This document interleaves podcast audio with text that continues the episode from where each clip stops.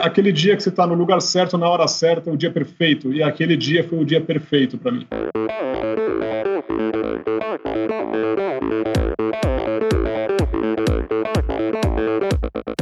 Olá pessoal, sou Michel Bogli e este é o Endorfina Podcast.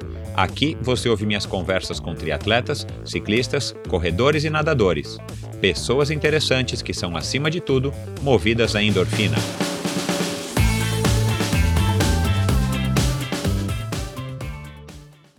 Este episódio é um oferecimento da LAF Corretora de Seguros, a pioneira em seguros de bicicletas no Brasil. O crescimento do triatlon, do ciclismo e do uso da bicicleta de uma maneira geral é algo muito legal de se acompanhar, principalmente para quem pedala mais de 30 anos como eu. Ver a proliferação das ciclovias e ciclofaixas pelas cidades, o compartilhamento de bikes e cada vez mais gente pedalando ou treinando é algo que lá atrás nem sonhávamos em algum dia ver aqui no Brasil. A chegada por aqui também das grandes marcas mundiais de bike e a multiplicação das bike shops são sinais de que o uso da bicicleta está numa crescente. Com isso, veio um efeito colateral indesejado, o roubo das bicicletas. E infelizmente não é uma exclusividade dos grandes centros. O lado bom é que gente como meu amigo e ciclista Leléu, com larga experiência no ramo dos seguros, resolveu criar um seguro que desse cobertura à sua bike. A LAF Corretora foi a primeira no Brasil para esse tipo de cobertura. Contratando um seguro com a LAF, você tem as seguintes coberturas: roubo durante o treino, roubo ou furto qualificado dentro da sua casa, roubo ou furto qualificado durante o transporte, seguro contra danos à sua bike causados durante o transporte e reparo a danos ou substituição de peças decorrentes de acidente ou queda. Não preciso nem dizer que eu mais que recomendo, principalmente se você gosta tanto da sua bike quanto eu gosto das minhas. E os ouvintes do Endorfina têm uma condição especial na cotação do seguro da sua bicicleta com a LAF. Basta mencionar a palavra endorfina na sua solicitação de cotação que você automaticamente ganha um desconto de 5%. Solicite sua cotação hoje mesmo. Essa promoção é válida por tempo limitado. www.lafseguros.com.br. Eu vou soletrar L-A-F seguros, tudo junto,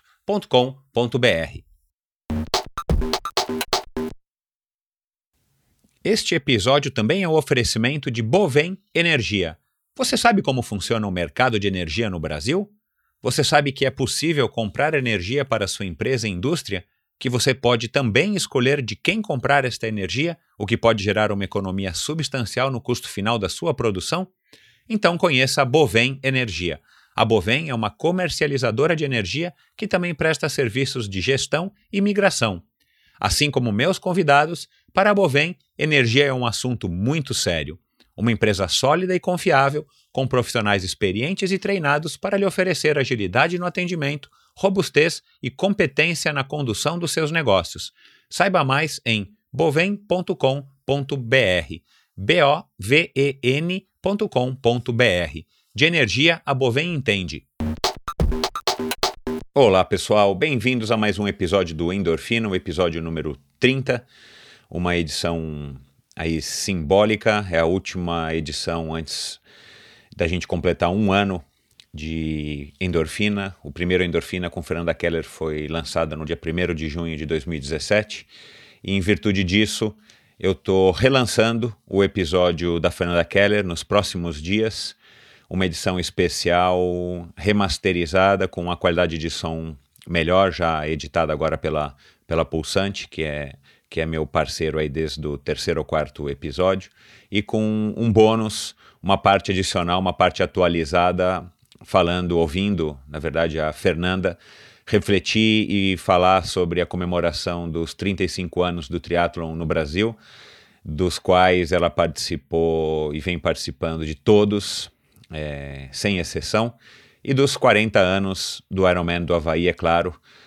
a prova que deu o status e o, e, e, o sucesso quase que total da Fernanda Keller durante todos esses anos que ela competiu profissionalmente. Ela ainda tem o recorde de pódios, o recorde de participações e foi, sem dúvida nenhuma, a nossa maior expressão na prova mais importante do triatlon. Então, aguardem nos próximos dias uma edição especialíssima do Endorfina Podcast, episódio número 1, relançado, com bônus, uma edição especial com um adicional da Fernanda Keller atualizado. Agora a nossa rainha é, do triatlon nacional. Soltei já o episódio com o Leandro, que é o rei, e agora finalmente o episódio com a rainha do triatlon brasileiro, reeditado e atualizado, então vocês não perdem por esperar.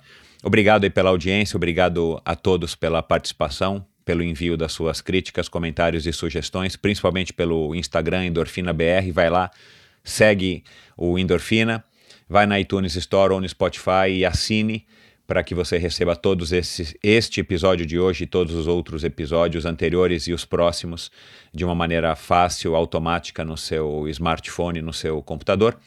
E o meu convidado de hoje, Nato Amaral, uma pessoa ao mesmo tempo comum, um atleta de feitos não. Como é que eu posso dizer? Ele não é um atleta profissional, mas ao mesmo tempo é um cara que, que se dedica quase que profissionalmente como estilo de vida. Como disse numa matéria recentemente que eu li para fazer a pesquisa antes de bater esse papo com ele, ele incorporou ah, o estilo de vida do ultramaratonista, especificamente da Comrades Marathon. E a Comrades, o espírito da Comrades, é, encontrou nele um, um embaixador, tanto é que ele foi nomeado em uns oito, sete, oito anos atrás como embaixador dessa corrida. E qual é a história do Nato? O Nato, desde 2001, olha, prestem atenção aí, principalmente vocês que são mais novos. Em 2001, o mundo mudou, né, depois do atentado às Torres Gêmeas. Muita coisa depois disso mudou e continua mudando. Presta atenção quantas coisas que você fez desde 2001 até agora. E nesse meio tempo, todos os anos, quase que sem exceção, né, acho que um ou dois que ele teve que se ausentar por problemas cardíacos, ele passou aí por duas cirurgias no coração, as ablações, por conta de uma arritmia. Ele participou e se dedicou quase que exclusivamente a participar da Comrades, ele está indo, já correu 15 vezes, é o sul-americano, latino-americano com o maior número de participações. E ele está indo agora, é, no dia 10 de junho, ele vai largar a prova mais uma vez, pela 16 vez, e ele está objetivando, ele mira agora participar de 20 edições da Conrads. Sem dúvida nenhuma, é um cara muito bacana de se conversar. Ele é engenheiro, ele, como eu disse, ele não é profissional, ele, ele tem família, ele tem uma esposa que com certeza é uma super esposa só pelo fato de estar de tá apoiando ele e, e, e, suportando essa rotina exaustiva de treinos que ele insiste em, em, fazer entre ano e sai ano nos últimos 15 anos. Ele tem uma filhinha de 6 anos, ele tem uma empresa, ele é, ele é engenheiro civil, então ele, ele tem um escritório próprio, ele cuida de diversas obras de médio e grande porte, então ele é um cara que se dedica profissionalmente a Comrades, e não é uma maratona, né, pessoal? A gente está falando de uma prova aí que dura aí para ele de 8 horas e pouquinho até 10 horas. Ele se dedica à família e se dedica a, aos amigos, claro, e se dedica à profissão. Então, assim, é, é uma história muito legal, um cara super esclarecido. Ele vai contar aqui como é que começou. Ele, ele começou na natação, logo migrou para o polo aquático, no Clube Atlético Paulistano, em São Paulo a gente meio que se esbarrou no polo aquático, ele continuou, eu, eu já mais velho do que ele parei e migrei para o triatlon. Ele acabou conhecendo a corrida quando serviu o exército no CPOR e ele chegou a ser segundo tenente, né? Para quem não sabe, o CPOR é, um, é uma parte do exército que vale super a pena desde que você né, tenha sido escolhido para servir. É onde você aprende de fato alguma coisa e tal, então acaba sendo aí um, um vai, um grupo elitizado do exército. Ele teve contato com a corrida, não tinha, te, não tinha tido até então, e ele acabou curtindo, saiu do exército, começou a, a participar de corridas e logo ingressou na maratona de Nova York, foi a primeira maratona dele. Na época em que maratona era ainda um, né, uma coisa assim, tipo, ó, oh, e vocês vão ouvir que a gente conversa muito sobre ó oh, durante esse, esse bate-papo. Enfim, E aí ele foi desenvolvendo a carreira e, e, resolveu experimentar a Comrades e nunca mais largou, não até hoje e pelo que parece, se depender dele, não vai largar pelos próximos, pelo menos pelos próximos quatro anos. Ele pretende bater a marca das 20 Comrades. E ele vai explicar um pouco aí o que, que motiva ele, como é que ele consegue manter essa, essa motivação, essa rotina, entra ano, sai ano, treinando para uma prova dificílima. Ele conta um pouco sobre a prova, ele conta um pouco sobre o espírito da prova. Essa corrida é, não é como uma, uma outra corrida qualquer, é uma corrida especialíssima porque ela tem uma história por trás dela. Ela é mais ou menos como a história da maratona, né, que surgiu ali na, na Grécia Antiga e tal, no período de guerra, né? né?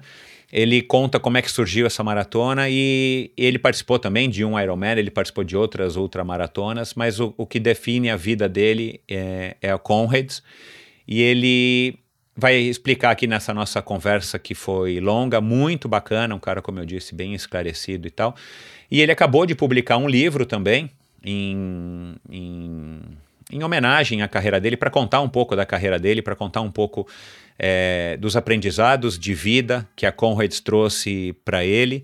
Então, ele vai falar um pouco também aqui sobre o livro 90 Quilômetros, que já se tornou um best-seller, teve a primeira edição rapidamente esgotada e no final ele a gente acabou acertando aí ele vai dar um presente para vocês ouvintes do Endorfina se vocês não conhecem o Nato, deem uma pesquisada no, nos links do post do episódio de hoje lá no endorfinabr.com. Vocês vão encontrar é, mais informações sobre ele, sobre o livro, sobre a Conrads e várias outras, vários outros assuntos que a gente tocou e, e, e conversou hoje aqui nesse, nesse episódio.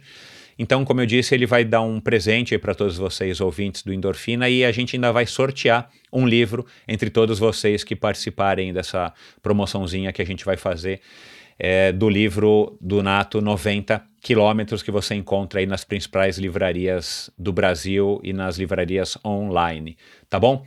Espero que vocês curtem, aproveitem essa conversa, boa sorte a todos os 234 competidores que vão largar a Conrads, inclusive o NATO, é a segunda maior delegação é, de estrangeiros, né? Depois da África do Sul vem a Inglaterra e depois o Brasil, para vocês terem uma ideia como a, as ultramaratonas, principalmente a Conrads, pegou aqui no Brasil, virou aí uma, uma espécie de, de febre, né? Para largar uma corrida aí de 90 quilômetros, é uma quantidade enorme de brasileiros dispostos a, a cruzar o Oceano Atlântico e fazer essa prova, então Boa sorte a todos vocês que estão indo para a África do Sul. Boa sorte ao Nato pela sua 16 para sua 16 participação. E aproveitem esse episódio que está muito, muito, muito legal. Um grande abraço e até a semana que vem.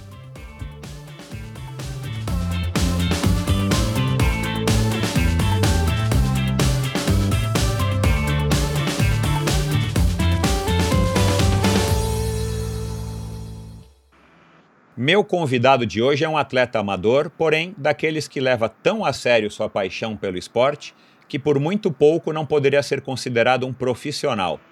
E digo isso não por causa dos seus resultados, que aliás são bastante respeitáveis, mas principalmente pela sua devoção a uma modalidade que ganha cada vez mais destaque a cada ano. Minha teoria é de que nas últimas décadas as maratonas, conhecidas como as rainhas das corridas de rua, deixaram de significar o sonho de consumo de uma parcela significativa dos corredores amadores. Algo como se os 42.185 metros tivessem se tornado curtos demais. As ultramaratonas que sempre estiveram por aí foram ganhando cada vez mais notoriedade, junto com o Ironman e toda uma variedade de opções de competições que duram, no mínimo, o dobro do tempo de uma maratona. São eventos muitas vezes pequenos e para poucos, uma das exceções nessa esfera das corridas de rua é a Comrades Marathon. E entre todos os latino-americanos que ousaram enfrentar os 90 quilômetros desta prova realizada anualmente desde 1921 na África do Sul, meu convidado é o único que completou todas as 15 vezes que largou e está a poucos dias de participar pela 16ª vez da prova, juntamente com mais de 18 mil outros corredores dos quatro cantos do planeta. Hoje ele contará aqui como está sendo esta incrível jornada de total dedicação.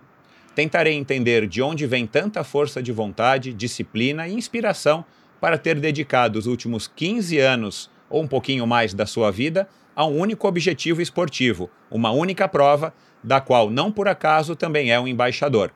Casado com a Josiane, pai da Carol, que tem seis anos, ele concilia com aparente sabedoria sua vida familiar e profissional a uma rotina exaustiva de treinos. Da adolescência como jogador de polo aquático, a patente de segundo tenente pelo CPOR em São Paulo, quando passou a ter contato com a corrida, da passagem pelo triatlon até as maratonas, da sua estreia na Conrads em 2001, a recente publicação do seu livro best-seller chamado 90 Quilômetros, com vocês, Paulo Renato Correia do Amaral. Seja muito bem-vindo, Nato.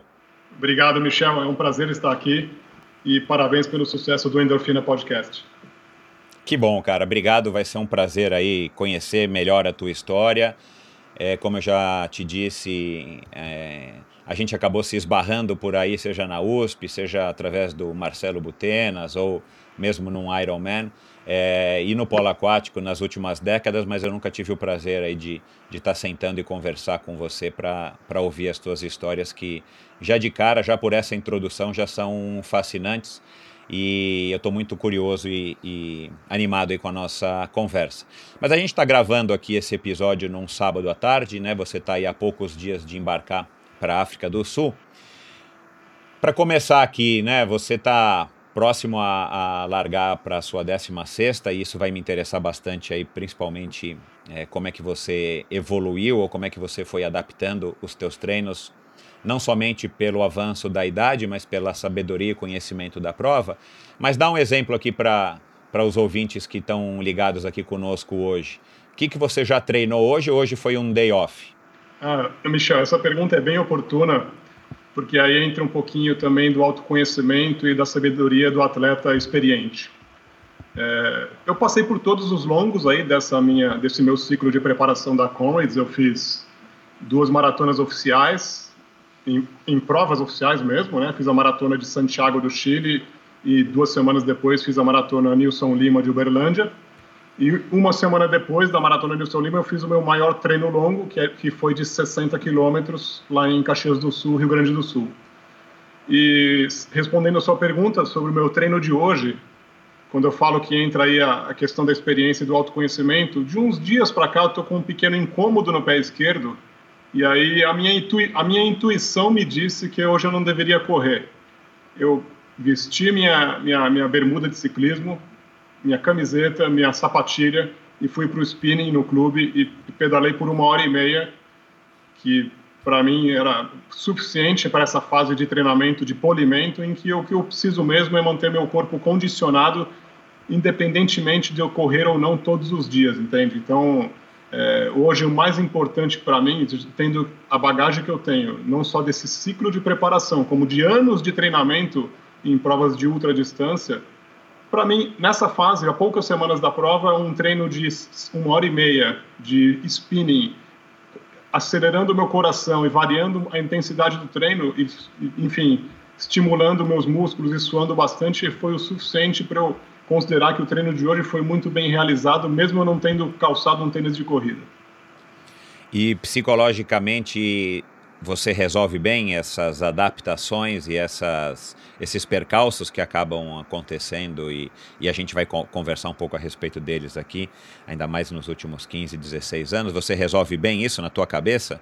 É, de certa forma, sim. É claro que me preocupa um pouco sempre que eu tenho algum tipo de obstáculo como esse, porque nenhum, o, corpo humano é como um, você imagina um veículo, de, um carro de Fórmula 1, ele, muitas vezes ele está num, num treino livre, ele precisa ir para o box fazer alguns ajustes, entendeu? Então é como se eu tivesse levado o meu carro para o box para aumentar o downforce, ajustar a asa ou mexer na suspensão. E quando eu parto para um treino como o de hoje, que é um treino que foi um treino que eu fiz por minha conta de spinning, zero impacto, portanto, justamente eu estou prevenindo e acelerando o meu processo de recuperação, sendo que eu, quando eu falo que eu tenho intuição, é quase uma certeza que se eu fosse para o asfalto correr que sejam 10 quilômetros, eu ia agravar esse problema. Então, minha preocupação justamente é provocar um processo completo de cicatrização para quando eu voltar, na semana que vem provavelmente, eu volto totalmente curado, zerado dessa, dessa pequena lesão que não, não, não me parece ser nada grave, eu já até fiz uma consulta médica e aparentemente não é nada grave mesmo. E meu foco é, é o dia 10 de junho, que é o dia da Conrads, e a Conrads é um evento inadiável, entendeu? Meu, minha recuperação não pode adiar e é porque a Conrads não adia também. Então esse, essa é minha, meu foco é esse, meu foco é estar muito bem preparado, pronto, sem lesão e com a cabeça boa, o corpo, um, é, o corpo forte, enfim, seguro, no dia que eu for largar lá na cidade de Petermaritzburg, 10 de junho de 2018, que é, é onde todo, todo o foco de preparação durante meses é para que aquele dia aconteça tudo bem, nem na véspera e nem no dia seguinte. Exatamente, você tem que. Né, esse, é, essa é a grande pergunta de um milhão de dólares de, de qualquer treinador e atleta, né? mesmo que seja amador. Você tem que estar tá no teu pico de performance, pelo menos na janela da prova, né? Um, um dia antes, um dia depois, mas você tem que estar tá, de preferência no próprio dia da prova. Mas aproveitando já, antes da gente começar de fato aí a, a, a matar minha curiosidade, você, eu já concordo com essa tua, com essa tua visão aí. Eu acho que, na minha opinião aqui, a gente nem se conhece, mas eu acho que você agiu de maneira correta e sábia é, e eu também sei que não é fácil na cabeça de, da grande maioria dos atletas entender isso, né? Enfim, mas você pelo jeito já está aí bem escolado, né? Nessa história da corrida. Mas você acabou de falar que, que a prova não pode esperar, né? Que ela vai acontecer no dia 10 de julho, é óbvio, né? Você não tem como mudar isso em virtude da tua, do teu quase lesão, do que você está sentindo. Você aborda também, vamos dizer aqui nesse caso específico aí desse, desse incômodo que você está sentindo, que talvez não seja nenhuma lesão ainda, mas você também aborda é, esse tipo de, de problema de uma maneira ativa? Você está indo fazer fisioterapia, ultrassom, sei lá, massagem, passando, tomando algum remédio eventualmente? Ou você já conhece, no caso dessa lesão, você sabe desse, desse problema ou desse, desse incômodo, você sabe que só algum pouco de, de repouso e não, não gerar o impacto pela corrida, você, você acha que resolve? Nesse caso, eu sempre procuro também atuar ativamente né, na, na, correção aí de qualquer princípio de lesão. Nesse caso específico, para não deixar para não dizer que eu não estou fazendo nada ativamente, eu tenho aplicado em plástico, que é da, da marca Tarbos, ah, que, que, é bem melhor do que os que você normalmente encontra em farmácias os mais populares, como como Salom, Salom, Salom Cip, esses, esses assim. Então eu uso o Targus, que embora mais caro, ele é bem melhor, eu tenho, eu tenho aplicado ele. E, evidentemente, o repouso para mim tem sido um, ah, importante. Dos primeiros dias que eu senti o um incômodo, eu fiz também sessões de gelo. Então, o gelo para mim é mágico, ele funciona muito bem em, em algumas situações específicas, evidentemente, é caso a caso, mas assim, me ajuda bastante nesse processo analgésico e anti-inflamatório. E, e, claro, o repouso é mágico, então eu, eu, acredito muito e, e, tenho resultados expressivos de curar lesões com essa questão do repouso ou de partir para um exercício menos impactante, como é o ciclismo, ou se for correr, que corra numa grama, num, num, num piso que tem algum amortecimento diferente do asfalto ou do concreto. Você prefere pedalar do que fazer deep running, por exemplo? É, eu nunca pratiquei o deep running. Eu tenho na, na, no meu prédio uma piscina de 25 metros. É, seria excelente para praticar nela, mas a, a, profundidade dela não permite fazer o deep running porque ela tem mais ou menos 90 a um, centímetros a um metro de profundidade. Então ela é muito rasa para quem pratica deep running por razões evidentes. Então eu conseguiria, digamos, correr na, na piscina, mas não seria o deep running. Então não, não teria a mesma eficiência. Por isso que eu vou para a bicicleta. Então, nunca lancei mão desse recurso, embora tenha amigos, e não são poucos, que usem com alguma frequência e gostam muito elogiam bastante essa, essa modalidade. Legal. Uh, eu, eu até acabei ouvindo um podcast, por coincidência, recentemente, aí, de um executivo também que que já fez Ironman e tal, e tem pouco tempo, enfim, é mais ou menos um caso como o teu, ele trabalha no mercado financeiro, né, que talvez seja um pouco mais estressante do que no ramo de engenharia, mas ele, ele acabou fazendo duas maratonas que eram o objetivo dele, não eram duas participações simples, eram duas maratonas que ele queria se classificar para Boston, na primeira, não lembro agora o nome, e depois ele foi para Big Sur, lá nos Estados Unidos, o cara é um americano, e ele com o técnico dele, que é um técnico de triatlon, ele acabou usando uma aproximação de treinamento para conseguir correr essas duas maratonas que na verdade é, acontecem em intervalo de 13 dias, né, uma para outra. Ele acabou usando bastante a, a bike e a própria natação para correr menos. Ele, ele corria em média três vezes por semana, se preparando para essa maratona, é, a, até para evitar o desgaste. Ele já tem um, uma idade que eu acredito que seja mais próximo dos 50 anos, eu não me recordo. E, e tanto o técnico dele, que estava participando do, do podcast, quanto ele, é, explicaram bem, enfim, o motivo deles terem escolhido isso, eu acho que é realmente uma, uma atitude acertada e coincidentemente você está me falando hoje aqui que abortou um treino e foi pedalar, eu acho que é, que é sempre uma solução interessante e os triatletas acabam tendo essa vantagem e você por ter já pedalado bastante, ter feito teatro, você acaba tendo essa vantagem competitiva com quem enfim, até sabe pedalar, mas talvez nem bicicleta vá ter ou nem a prática tem para entrar numa aula de spinning ou numa, numa academia. Mas bacana, vamos começar aí do, do comecinho. A gente acabou, né, eu acabei descobrindo que você foi também jogador de polo aquático como eu, você é um pouquinho mais novo. Você acho que era mucureba na minha época, né? Eu era veterano e você era mucureba, você do Clube Atlético Paulistano e eu lá do Pinheiros. Mas conta um pouco aí da tua infância. Eu li que você praticou natação, depois migrou para o polo aquático e se dedicou bem mais do que eu ao polo aquático, bem mais tempo do que eu, pelo que eu li aqui no teu livro.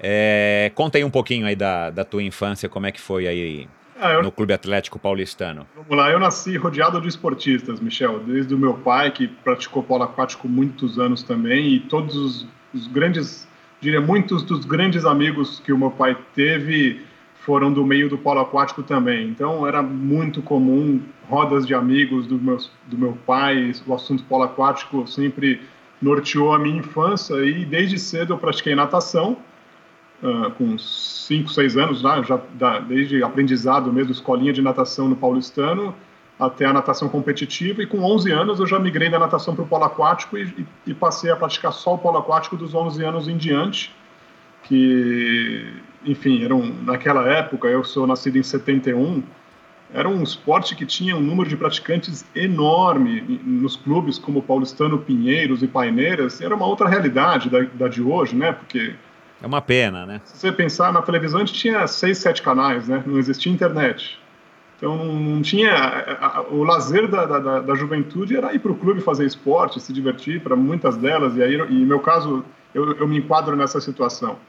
E o esporte que eu me dediquei bastante foi o polo, de maneira bem competitiva, inclusive. me destaquei na, na faixa etária.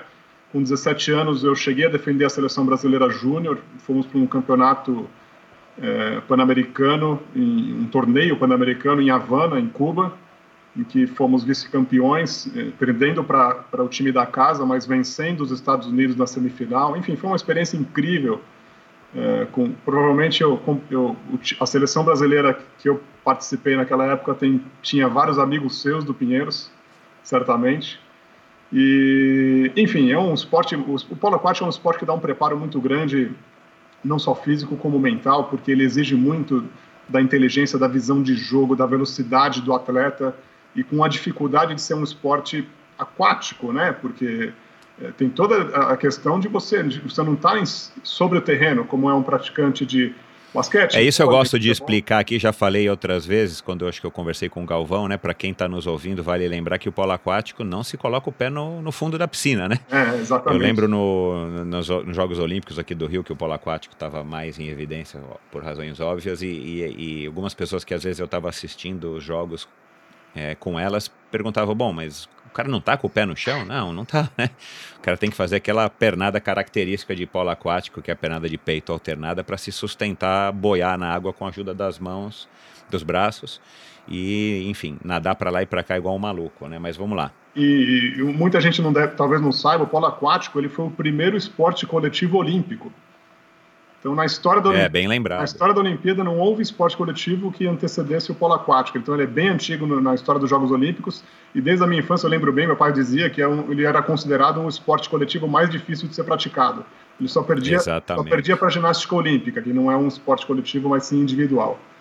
E, enfim, Exatamente. essa foi aí, do, no polo aquático, enfim, eu tive uma, uma eu tive muitas alegrias e também algumas frustrações por razões de, de, políticas e tudo mais, que, enfim, tem no esporte coletivo e acredito que tem até hoje, porque eu tenho contato com pessoas e sei que muitas coisas, infelizmente, não mudaram no esporte. E, em um certo momento, eu me desinteressei e fiquei um período sem praticar muitos esportes. Foi justamente quando eu estava na faculdade, me dedicando muito à minha formação profissional, à minha carreira até o momento em que, convidado pelo meu irmão e minha cunhada, eu fui na casa deles para um projeto de correr, no caso deles, uma maratona, e meu interesse mesmo era iniciar na modalidade do triatlon, foi quando eu conheci o Marcelo Butenas, que foi meu primeiro treinador de triatlon e corrida, digamos assim. Isso foi em 1997. E o Butenas... Aí você, você não tinha... Você, você já tinha passado pelo CPOR? Sim, eu fiz o CPOR em 90, né? Em 90. Ah, tá. Mas no CPOR você disse que, ah, okay. que correu lá pelo Exército, ah, mas é aquela corrida do, do padrão militar, sim, cantando, sim. É. batendo o pé. Ah, não, e participei de algumas competições internas do Exército mesmo. Eu tinha 19 anos, né, em 1990, e foi bacana, foi legal. Eu, eu, eu diria até que eu me destaquei na, na, na corrida lá no, no, Exército, porque eu tinha um condicionamento fora de série, graças ao polo aquático. Então eu estava muito em forma, porque eu treinava muito polo aquático, e aí na corrida o pulmão, minha, minha, minha, meu condicionamento cardiovascular era extraordinário comparado com os demais é, alunos lá do CPOR, né? Isso foi em 90. Então aí eu já parti para o 97 quando eu conheci o Butenas na intenção de, de fazer uma prova de triatlon, né? um Ironman. E o Butenas é um cara formidável, um grande, um grande atleta e um treinador fora de série. E ele, por que com o Butenas? Porque na época ele era treinador que tinha parceria lá no Paulistano. Então ele dava os treinos de pista na pista do clube. E alguns treinos ele fazia no Ibirapuera e aos fins de semana, se não me engano, era na USP mesmo. Então a gente treinava com ele dentro do clube, na, na pista de atletismo do clube. Isso era bem bacana. Que ainda era aquela pista de saibro, né?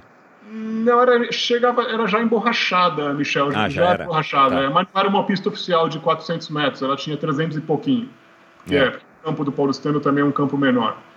E, enfim, aí com o Butenas eu acabei eu tinha uma rotina de trabalho que me consumia demais, então eu, eu não conseguia fazer muitos treinos. Eu me esforçava muito e aí eu, eu, eu treinava o máximo que eu podia no, no, horário livre, mas assim, mesmo assim não era suficiente. Eu acabei migrando sem querer para a corrida e como o paulistano também oferecia inscrição para a Maratona de São Paulo, várias pessoas eh, oferecia assim, cortesia, né? Então várias pessoas, ah, põe, dá seu nome que o clube vai pagar a inscrição e vai todo mundo para a Maratona de São Paulo.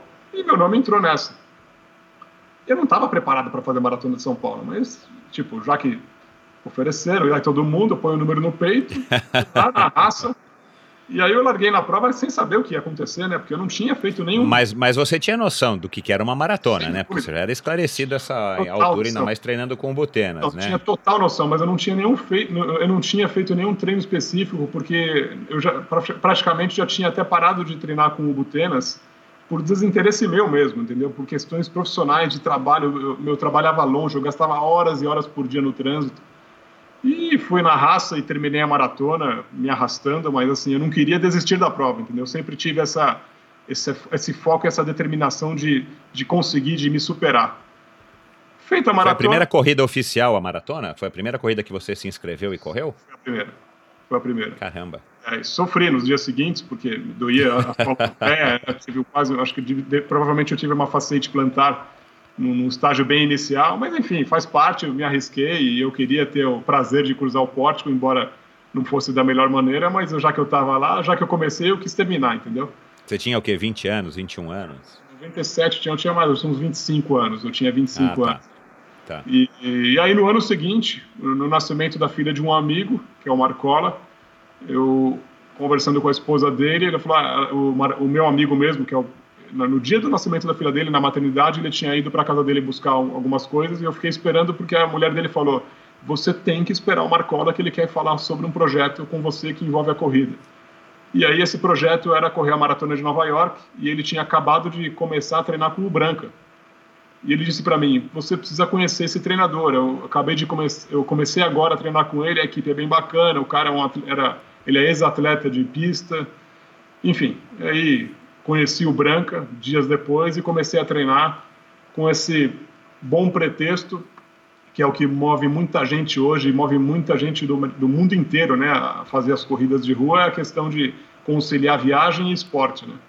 E aí eu Exato. falei, ir para Nova York com o meu amigo, fazer uma, uma maratona, é tudo que eu queria. Eu nunca tinha, nunca, nunca tinha visitado Nova York, então tinha várias coisas boas para fazer numa viagem só.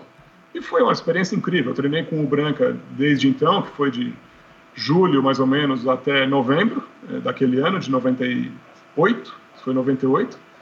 E fizemos a maratona lá em Nova York. E aí, desde então, eu estou há 20 anos treinando com o mesmo treinador. O Branca é meu treinador desde 1998 e foi ele que me, me apresentou a Conrad, né? Acho que é o assunto que vai acabar chegando. É, em 99, no ano seguinte a essa minha primeira maratona de Nova York, o Branca num, num treino, ele conversando comigo, ele falou, olha, a gente está fazendo, tem um grupo de atletas nossos que tem treinado treinos muito longos aos domingos na rodovia dos Bandeirantes, treinos de 50, 60, 70 quilômetros. Caramba, é, é, a gente vai fazer uma prova chamada Conrads na África do Sul e eu nunca tinha ouvido falar, eu nem ninguém, né? Uma prova era absolutamente desconhecida aqui no, no cenário de corridas do Brasil, né? Ninguém falava dessa prova. Era, era um, número, um nome assim que ninguém tinha ouvido falar. E, e aí ele encerrou a nossa conversa dizendo: Um dia eu vou te preparar para fazer essa prova. Isso ficou martelando na minha cabeça. o tempo passou, passou o ano de 99, que ele fez a Conrads de estreia dele com essa turma de amigos. No ano 2000 eu voltei a fazer a maratona de Nova York, foi, foi quando eu bati meu, o meu recorde pessoal. De, eu não sou um cara, um cara muito rápido para nível de atleta de performance, mas para as minhas condições fisiológicas foi o meu melhor tempo, de 3 horas e 26, o que me realizei muito, porque para mim fazer abaixo de 3,30 parecia até então algo inalcançável e eu, e eu realizei, então para mim foi espetacular. E após essa maratona de Nova York de 2000, eu, que foi em novembro de 2000, no, no, em janeiro, fevereiro do ano seguinte, eu já comecei a treinar para minha primeira Conrads para valer, quase que por determinação do Branca. Então eu estava era meio estava navegando pelo desconhecido, sem saber direito como o que eu ia encontrar, como que eu ia me desempenhar, o que, que ia acontecer era um, um, absoluto iniciante. Aí, assistindo, ou melhor, ouvindo o seu programa podcast. Você tinha noção de que você era um iniciante ou hoje você reflete olhando né, para trás, já se passaram né, 16 anos, você está reconhecendo isso? Ou na época você sabia, cara, eu não, não sei onde é que eu estou pisando, mas vamos embora que vai ser legal. É, eu digo, eu tinha noção que era um iniciante para o mundo da Comrades, porque eu tinha poucas informações da prova naquele momento e eu tinha poucas maratonas. No dia que eu estreiei na Condes, eu tinha seis maratonas no currículo, não, era, não é tão pouco assim. Então, eu já tinha uma experiência de, de, de maratonas. Mas você dobrar a maratona e colocar mais alguns quilômetros é completamente diferente, ainda mais num percurso. É outro esporte. É. Muda completamente. Muda, muda muito mesmo. E aí, onde eu ia comentar, Michel, usando a comparação interessantíssima do Oscar Galindes, que eu escutei no podcast do, do Endorfina, é, em 97, em 1997, o Márcio Milan ele limpou o terreno. Em, em 99, a equipe do Branca e do Zeca da Zetrec e, e vários atletas eles fizeram a terraplenagem. E aí, o Márcio foi o primeiro brasileiro aí? O primeiro brasileiro na história a, a, a completar. Não a ir, mas a completar. O, o, o, o Valmir Nunes tinha ido já em 96 mas o Valmir Nunes, ele nenhuma vez ele completou. Ele sempre. Ele foi, claro, ele foi para ganhar, sei lá. Né? Atleta né? profissional é. como ele, quando não, não, vence a prova, ele. Na verdade, eu conversei com o Valmir Nunes, ele falou que ele tinha algum problema no calcâneo e a um, num, num, determinado ponto da prova ele precisou abandonar mesmo por, pela lesão. E tanto é que ele, o Valmir Nunes passou na metade da prova liderando a Comrades no ano que ele fez. Mas o Uau, a lá, a lá Adriano Bastos. Exato. Mas o, o, o a gente estava falando do Márcio Milan. Márcio Milan. O Márcio Milan ele foi o primeiro brasileiro na história a completar a Conrads. Então ele limpou o terreno, a equipe do Branco e do Zeca da Zetrec, em 99, que eles foram com um grupo de 8, 9 pessoas, eles fizeram a terraplenagem e a partir de 2001 eu comecei a fazer a, a, a, sinalização, lá, a pintura do asfalto, digamos assim. E hoje o pessoal. Você é, faz parte da primeira geração de brasileiros, né? Que, que começou na Conrads. Tenho, eu tenho planilhado da, dos primeiros anos, Michel, se não me engano, eu fui o 13 brasileiro na história a ter feito a Conrads. 13 ou 14, algo assim. E hoje, que, que fez e, e, concluiu. Que fez e concluiu, é. E hoje, e hoje, são mais de 500, se não me engano. É um número bastante expressivo. É, eu vi no teu livro lá, eu vi que o Márcio fez quatro, enfim, cheio de gente com nove, com seis. Exato. Bacana. Viu, só para fazer um, uma, um aviso aqui para as pessoas que podem estar tá assustadas aí com o, o teu amigo Marcola, a gente não está falando do, do Marcos Williams Erbas Camacho, que é o, o criminoso brasileiro considerado pelo Estado de São Paulo o líder da organização criminosa Primeiro Comando da Capital, não é isso? Exato, é o Marcos Mourão, é, é um grande amigo, ele é professor de educação tá física, bom. educador físico, uma pessoa de um coração formidável, tem uma família linda. Legal. Bom, é... Quando é que veio o triatlon aí? Foi depois então da primeira Conrads? Eu achei que tivesse sido antes. Não, foi depois. Eu fiz a primeira Conrads em 2001, aí fiz 2003, 2004. Em 2004 já tinha três Conrads. Eu falei, eu, eu, era um sonho de criança. Eu falei, eu quero fazer um, eu quero iniciar o triatlon para chegar na distância do Ironman, né? Então eu não queria, meu objetivo não era fazer só o Ironman como, se fosse a primeira prova. Algo que eu nem recomendo, porque é um assunto que está bastante em voga isso. Eu vi vários, vários é, entrevistados seus no podcast também comentando com muita propriedade sobre esse tema, incluindo o Butenas, o Carlos Galvão, é, das pessoas realmente não comerem etapas e praticarem o esporte na sua plenitude, né? Então, no caso do triatlo, faz uma, um, triatlo, faz um short, um olímpico, um meio, um, um meio Ironman, um 70.3, no caso, para depois chegar na distância Ironman, não a pessoa comprar uma bike já com aquela, com aquela com aquele foco imediato, eu vou para Ironman, uma coisa de, de, cada vez. E aí eu tinha esse desejo de criança, por que eu digo isso? Na minha infância, eu, eu via na televisão, meu pai me mostrava o Ironman do Havaí, que às vezes mostrava alguma matéria, alguma coisa muito superficial, porque tinha um, não tinha muita cobertura e nem tantos canais, mas ele, ele falava, olha, essa prova funciona assim, assim, assim, e falava as distâncias da natação, ciclismo e corrida, e era uma coisa realmente extraordinária. E eu achava aquilo, assim, sobre-humano. Até um dia que eu falei que eu, eu, percebi que eu poderia, se eu me preparasse muito para aquilo, eu poderia realizar aquilo que quando eu era pequeno parecia algo que só os super-homens conseguiriam, né? E, e, foi quando de fato conversei com o Branca. Eu precisava, eu tinha como objetivo para ter uma boa preparação para o Ironman, eu tinha que, eu, na minha visão, eu precisava realmente de uma assessoria que tivesse um volume, um número grande de ciclistas treinando para Ironman. Porque a natação eu tinha uma base enorme do polo aquático, então eu nadei a vida inteira, e a corrida eu já tinha várias maratonas e três combis, então a corrida não era, não era algo que eu precisava realmente ficar muito assustado, bastava eu respeitar a maratona do Ironman, mas não precisava ficar muito assustado com ela. O ciclismo era um pouquinho mais desconhecido, esse sim eu precisava aprender muito, muito mesmo. Aí conversando com o Branca, eh, ele recomendou e eu passei naquele ano a treinar o, ciclismo com a Race do Ricardo Arapi, que naquele ano de 2005 levou 15 ou 16 atletas para o Ironman de Florianópolis, era um número bastante expressivo também. E esses 15 ou 16 atletas treinaram juntos o tempo todo, todos os treinos de terça, quinta e sábado e domingo, enfim, ou sábado ou domingo, nós fazíamos juntos e era um, isso era motivador, porque um puxava o outro, e, e também provocava aquele, aquele aumento de performance de você acompanhar um cara que está um pouquinho mais forte que você e te, te acaba te forçando a, a aumentar um pouquinho o seu ritmo para buscar um pouquinho mais de desempenho. E claro, essa troca de experiências entre pessoas que praticam o esporte é muito enriquecedora também, né? E, e como o próprio, se, se, não me engano, foi no programa do, do Butenas, né? Naquela época a gente pô, fazia nosso treino, sentava, ficava tomando um café, comendo, tomando um suco, comendo um sanduíche, batendo papo e conversando sobre o treino, sobre a prova, sobre vários assuntos. Não era uma coisa de você chega na prova, não conhece ninguém, vai embora e continua não conhecendo ninguém, como aparentemente tem muitos casos hoje, né? Tinha, é, cê, tinha muito mais integração social. Então, coincidentemente, é, eu te falei, né, que hoje de manhã eu acabei pedalando com o Botenas e eu não sabia, né, que você tinha é, treinado com ele, mas a gente conversou aí quase que uma hora a respeito disso, coincidentemente. Enfim, mas já vou fazer uma propagandinha aqui. Quem está nos ouvindo e não ouviu os episódios anteriores, todos os episódios do Endorfina estão disponíveis no Spotify, no iTunes, no seu agregador de podcast preferido ou lá no endorfinabr.com, que é o meu site. Mas os episódios que o, que o, o Nato está citando aqui, Butenas, número 7, Galindes foi o quarto, e o Carlos Galvão, se eu não me engano, foi o 21 primeiro episódio. Então, É, quem quiser ir ouvir e entender essa opinião aí do Nato, pode ouvir também esses episódios que, que são bem legais também.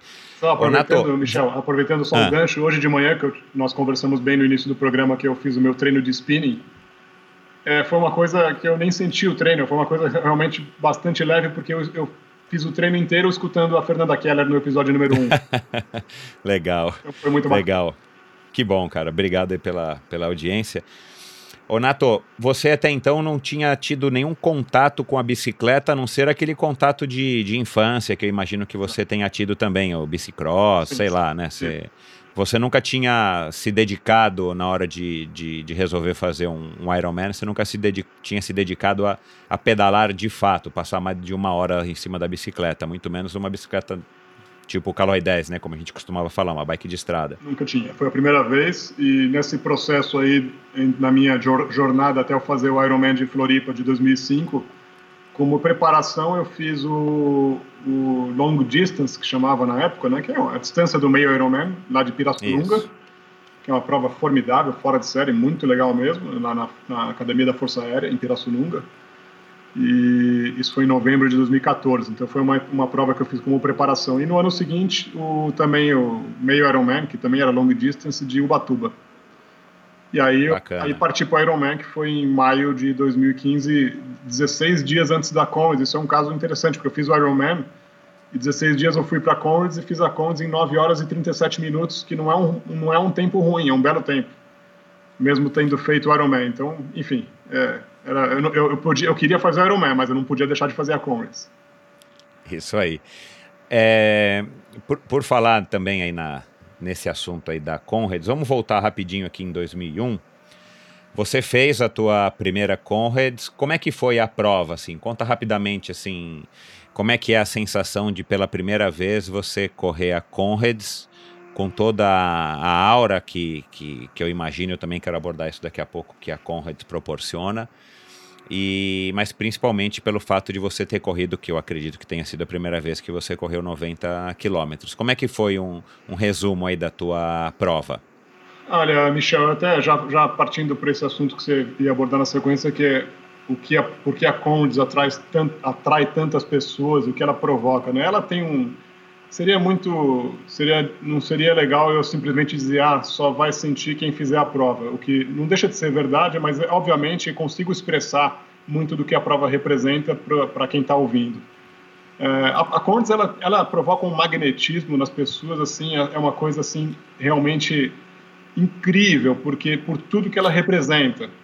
É, e aí eu consigo, eu vou falar um pouquinho da história da Condes, mas assim eu consigo para fazer uma analogia seria um pouco ela tem alguma semelhança, não, não tantas, mas tem alguma semelhança com o Ironman de Kona, no Havaí. E eu vou explicar por qual razão. No caso do Ironman de Kona, como muitos sabem, ou quase todos os ouvintes saibam, é a, é a prova que deu origem à modalidade. E a, dali nasceu o triatlo, não só nasceu o Ironman, mas nasceu o triatlo daquela, daquela prova, naquelas condições que, elas for, que ela foi idealizada, né? juntando os três esportes, enfim, acho que a, a maioria dos, dos, ouvintes conhece como, como nasceu em 1978 a, a modalidade de triatlon através da distância Ironman lá no Havaí. Muito bem. É, no caso do Ironman, ele criou uma modalidade inteira esportiva. Que não, esse, essa é a diferença em relação à Conrads, porque a Conrads não criou a modalidade ultramaratona. A ultramaratona sempre existiu, ou, ou, ou melhor, existe há muitos anos e não tem uma distância específica. Qual a distância da ultramaratona? 60, 90, 100, 200, provas muito longas, assim, passou da maratona, já acabam se caracterizando como a ultramaratona. Mas a particularidade da Conrads é que ela foi criada, idealizada por um evento histórico é, é, que é impossível você replicar em qualquer lugar do mundo. Porque... Ela tem uma história real, né? Não é algo criado, enfim. Sim, aí entrando um pouquinho mais no detalhe, houve a Primeira Guerra Mundial, que acabou em 1918, e um dos combatentes sobreviventes da guerra, Vike Clapham, é um sul-africano, ele quis homenagear os combatentes mortos. Através... Os camaradas. Os né? camaradas, né? que a tradução de Comrades é camaradas. Ele quis criar um memorial vivo em homenagem a eles. E esse memorial vivo seria uma corrida de, de, de extremo esforço, que seria é, é, uma, na distância entre as cidades de Pietermaritzburg e Durban, na África do Sul, que dá esses 89 a 90 quilômetros. E durante dos anos de 1918, 19 e 20 ele não conseguiu, porque ele não teve autorização para tal, até que em 1921 ele realizou a primeira edição da Comrades com 34 atletas e somente 16 terminaram o percurso dentro do limite de 12 horas, que são, eram os 89 quilômetros dessa, naquela época. E aí foi criada a Comrades. Então, a Comrades, quando você participa da prova hoje, você está participando da história daquele país. É uma história de, de, de, superação de guerra, uma história de homenagem aos combatentes mortos da Primeira Guerra Mundial. Então, é, quando ele, quando ele idealizou como memorial vivo, era realmente para que algo se perpetuasse como ela se perpetuou de fato, entende? E ao longo dos anos, a Condes ela tem muito envolvimento com a história da África do Sul, porque do, até 1975 os negros eram proibidos de participar da prova. Uma prova que tinha realizada num país assolado pela repressão, pelo isolamento, pelo apartheid, que todos conhecemos e sabemos que é uma história recente, sabemos o, o, o quanto temeroso, o quanto deplorável ele foi para aquele país que teve, acabou tendo um ex-presidiário negro como presidente do país e um dos maiores ídolos da nação. Então, até 75, os negros sendo proibidos de participar da, da prova e também as mulheres eram, não eram permitidas porque alguma razão infeliz deles lá atrás achavam que as mulheres não poderiam, ou não tinham força, ou não eram capazes. Uma, uma grande besteira. E aí, de... é, provavelmente não eram merecedoras desse direito, né, na visão dele. Exato. É. E aí, de 75 para cá, obviamente, é uma prova que ela abriu as portas para todos os, os gêneros e, e, e, raças, e o que é maravilhoso, evidentemente, porque é uma prova bastante inclusiva, e hoje eles se vangloriam de ser uma prova bastante inclusiva, inclusive, e chegam até a, a homenagear os atletas ainda vivos, né, que participaram extraoficialmente no período que eles eram proibidos de participar. Você entende? Então tem um atleta negro que foi reconhecido, eles retroativamente reconheceram como oficial a prova Comrades que ele fez antes do período oficial em que os negros passaram a ser permitidos. Eles re reconheceram retroativamente como sendo válida aquela participação, o que é muito nobre, esse tipo de gesto. E aí eu na primeira Comrades, voltando à sua à parte inicial da pergunta, na primeira Comrades eu senti que era um, eu estava numa prova diferente. Eu sentia aquela, a, aquele clima no ar, aquela aura, aquele magnetismo mesmo entre a população, entre as pessoas envolvidas. Você vai na feira da prova, tem o, o, o espaço destinado ao Green Number, que para muitos que não sabem, Green Number são os atletas que completam 10 ou mais vezes a prova, ou então tem três vitórias ou então terminam cinco vezes entre os dez primeiros colocados. O número deles é perpetuado e passa, o corredor passa a usar o número na cor verde e o número dele para sempre. Esses são os green numbers que eu conquistei em 2011, quando eu completei a minha décima. E aí você... Ô, Nato, pode falar. Só, só um minutinho. É, essa história é muito legal, eu, eu, eu fiz já uma pesquisa, acho que no próprio site né, da Conrads tem explicando isso e tal. Muito legal. Agora, uma curiosidade, por exemplo, na, na, na Expo ou lá durante a própria Conrads e tal, eles divulgam essa história de alguma maneira ou somente. Por que, que eu estou perguntando isso? Todo mundo que se inscreve sabe ou só sabe o cara que vai lá e pesquisa e fuça e tal? Porque assim, eu, eu garanto que e né, só fazendo uma pequena correção, o triatlon ele não foi inventado no, no Ironman do Havaí, ele foi inventado na Califórnia, em San Diego, ninguém sabe exatamente por quem, mas ele foi, ele foi realizado no Havaí, nas distâncias do Havaí, vamos dizer assim, quase que de uma maneira assim meio paralela, não, não é que foi uma cópia, né? Na verdade, o, as pessoas do exército lá que lançaram essa ideia, é, acho que não tinham pensado no triatlon que acontecia muito pequenamente, de uma maneira muito ainda embrionária em San Diego, até porque não, não tinha internet, enfim, o triatlon não tinha nem acho que mídia de jornal. Mas enfim, Muita gente participa do Ironman e não tem noção da história do Ironman. Muita gente participa hoje, está largando agora, é, largou agora, né? Semana passada no, no Ironman de Florianópolis, que está completando, que acabou de completar 18 anos de Brasil, e o cara não sabe quem foi a Fernanda Keller, né? É, que é a nossa rainha do, do triatlon e que vai ter um episódio aí, um, um novo episódio especial aí em comemoração ao Endorfina um ano. Então, assim, tudo isso que você contou, que eu, eu particularmente acho muito legal, e eu vou falar aqui também um pouquinho sobre a África do Sul, na minha opinião, Mas a prova divulga isso de alguma maneira? Você recebe um livrinho no kit que te conta toda essa história? Como é que você fica sabendo dessa história? Sim, boa parte via, via web mesmo, né, no próprio site da prova.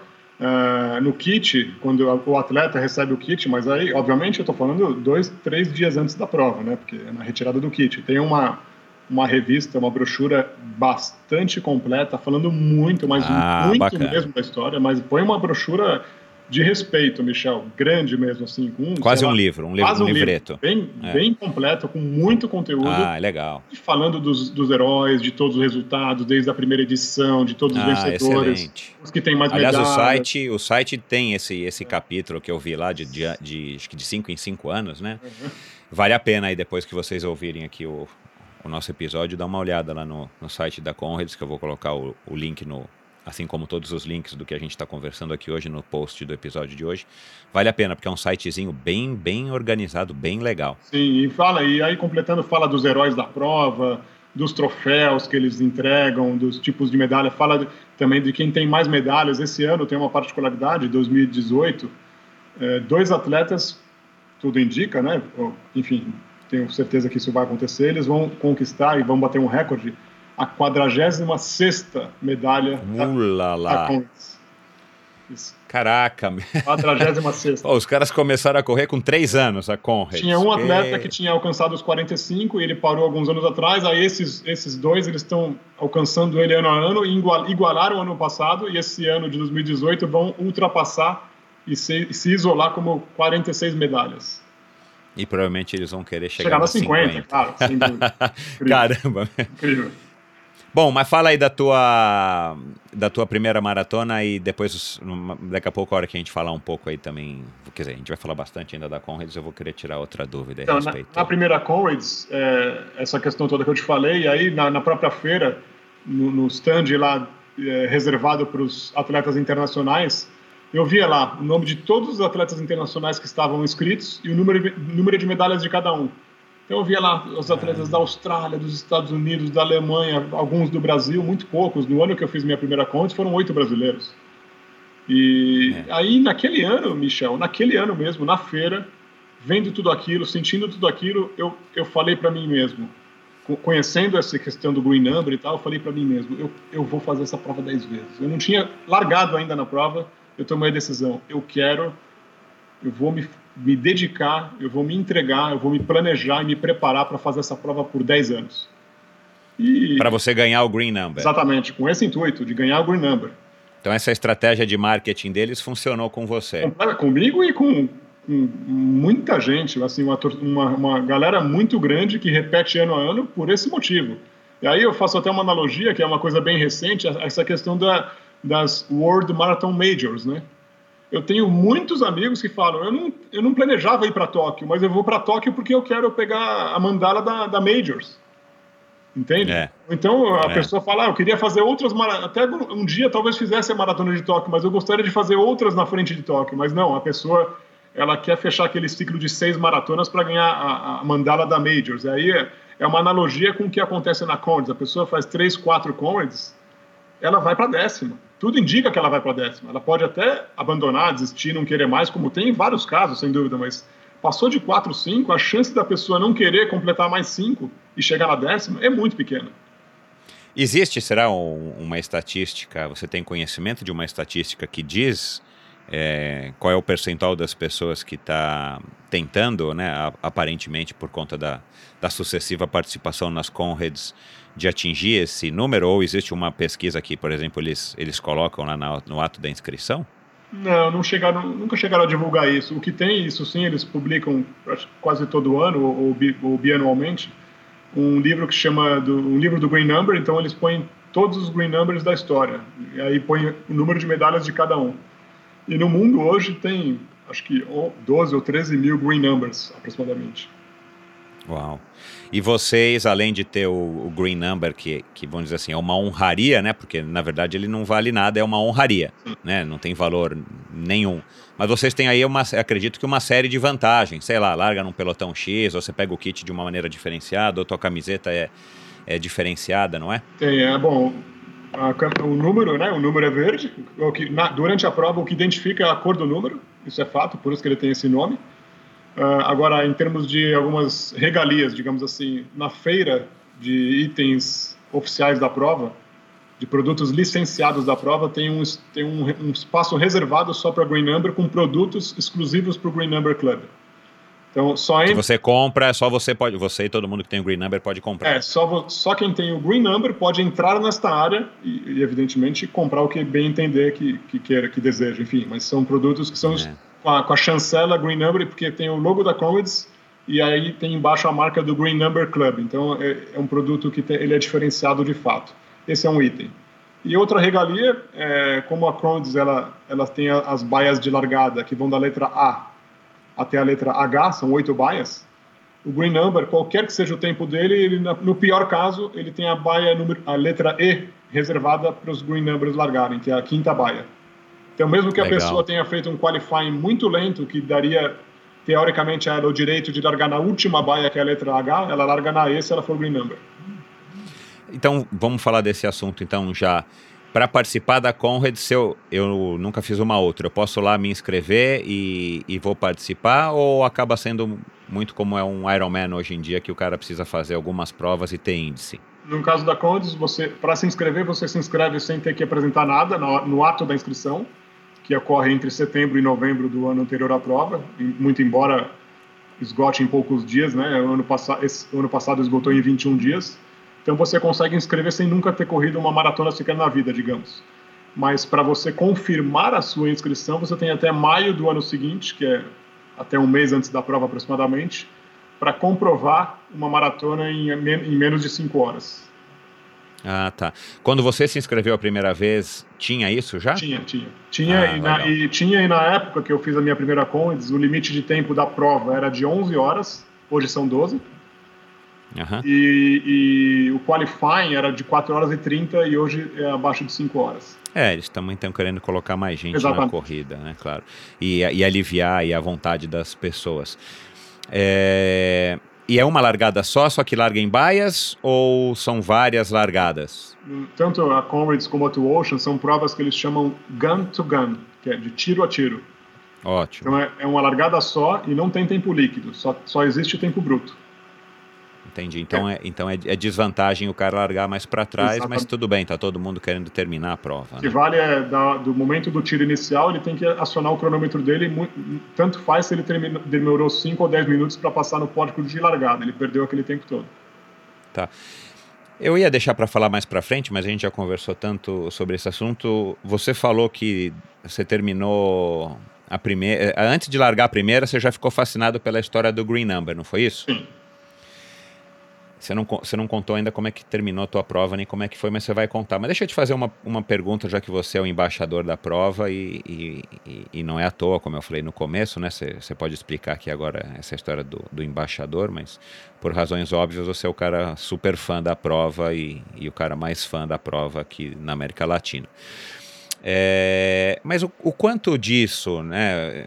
Eu tive no Havaí duas vezes e, e aliás, abrindo rapidamente aqui também um parênteses, eu, eu tive já quatro vezes na África do Sul para participar da Cape Epic. Eu fui quatro anos seguidos, adorei todas as vezes, é uma prova fabulosa, mas, mas eu acho que a prova é fabulosa justamente porque a África do Sul é um país maravilhoso. Se você que está nos ouvindo tiver a oportunidade, vá.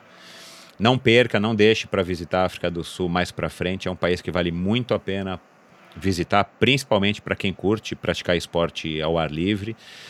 É uma cultura que parece muito com a nossa. Eu tenho essa impressão que você está meio que num, num, Brasil que deu certo. Eu não sei se é essa mesma opinião que a tua, Nato, mas são pessoas super hospitaleiras, sangue bom. É, as paisagens, meu Deus do céu, né? Eu que fiz várias Cape Epics lá e o percurso sempre muda.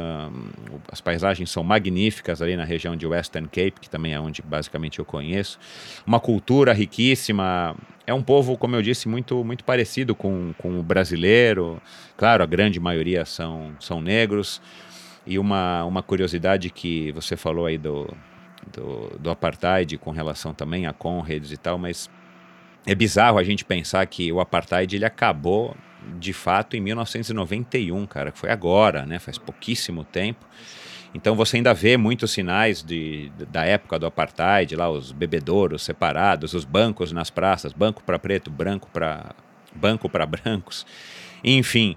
E eu recomendo, é um país que eu adoro, eu, enfim, eu acabei também conhecendo outros países, fiz viagens maravilhosas de moto por lá. Eu recomendo, além de não ser um país muito caro, um país que vale a pena visitar, e é por isso que eu também acho que eu, que eu fiquei apaixonado pela Cape Epic. Mas também na Cape Epic, a exemplo do Ironman do Havaí, eles fazem um. um e aí, a minha pergunta para você agora a respeito da Conrads. Além de serem provas legais, claro, eu nunca fiz a Conrads, mas eu imagino, né, eu, eu sou muito amigo do Márcio Milan, na primeira, KP, na primeira Conrads dele eu estava muito ligado a ele, enfim, porque a gente tinha uma, eu tinha uma ligação muito forte com o Grupo Pão de Açúcar. E, e eu sei que a Conrads é uma prova magnífica pelo, pelo lado esportivo, é, pelo desafio que ela representa, bem como o Ironman e o do Havaí e, e a Cape Epic, que para citar três exemplos. Mas o quanto você acha que é um bom trabalho de marketing da tanto é que eu fui verificar, né? Eu achei que a Conrad já pertencesse a um mega grupo, como hoje é o Ironman, que é do mesmo grupo da Cape Epic. Né? Na verdade, a, os chineses compraram o Ironman, depois compraram a Cape Epic, acabaram de comprar a Ultra Trail, não sei se é no Canadá, enfim, os caras vão dominar o mundo e mais dois continentes à sua escolha. É, quanto disso você acha que é um bom trabalho de marketing no sentido bom como no sentido que talvez não seja tão bom, né?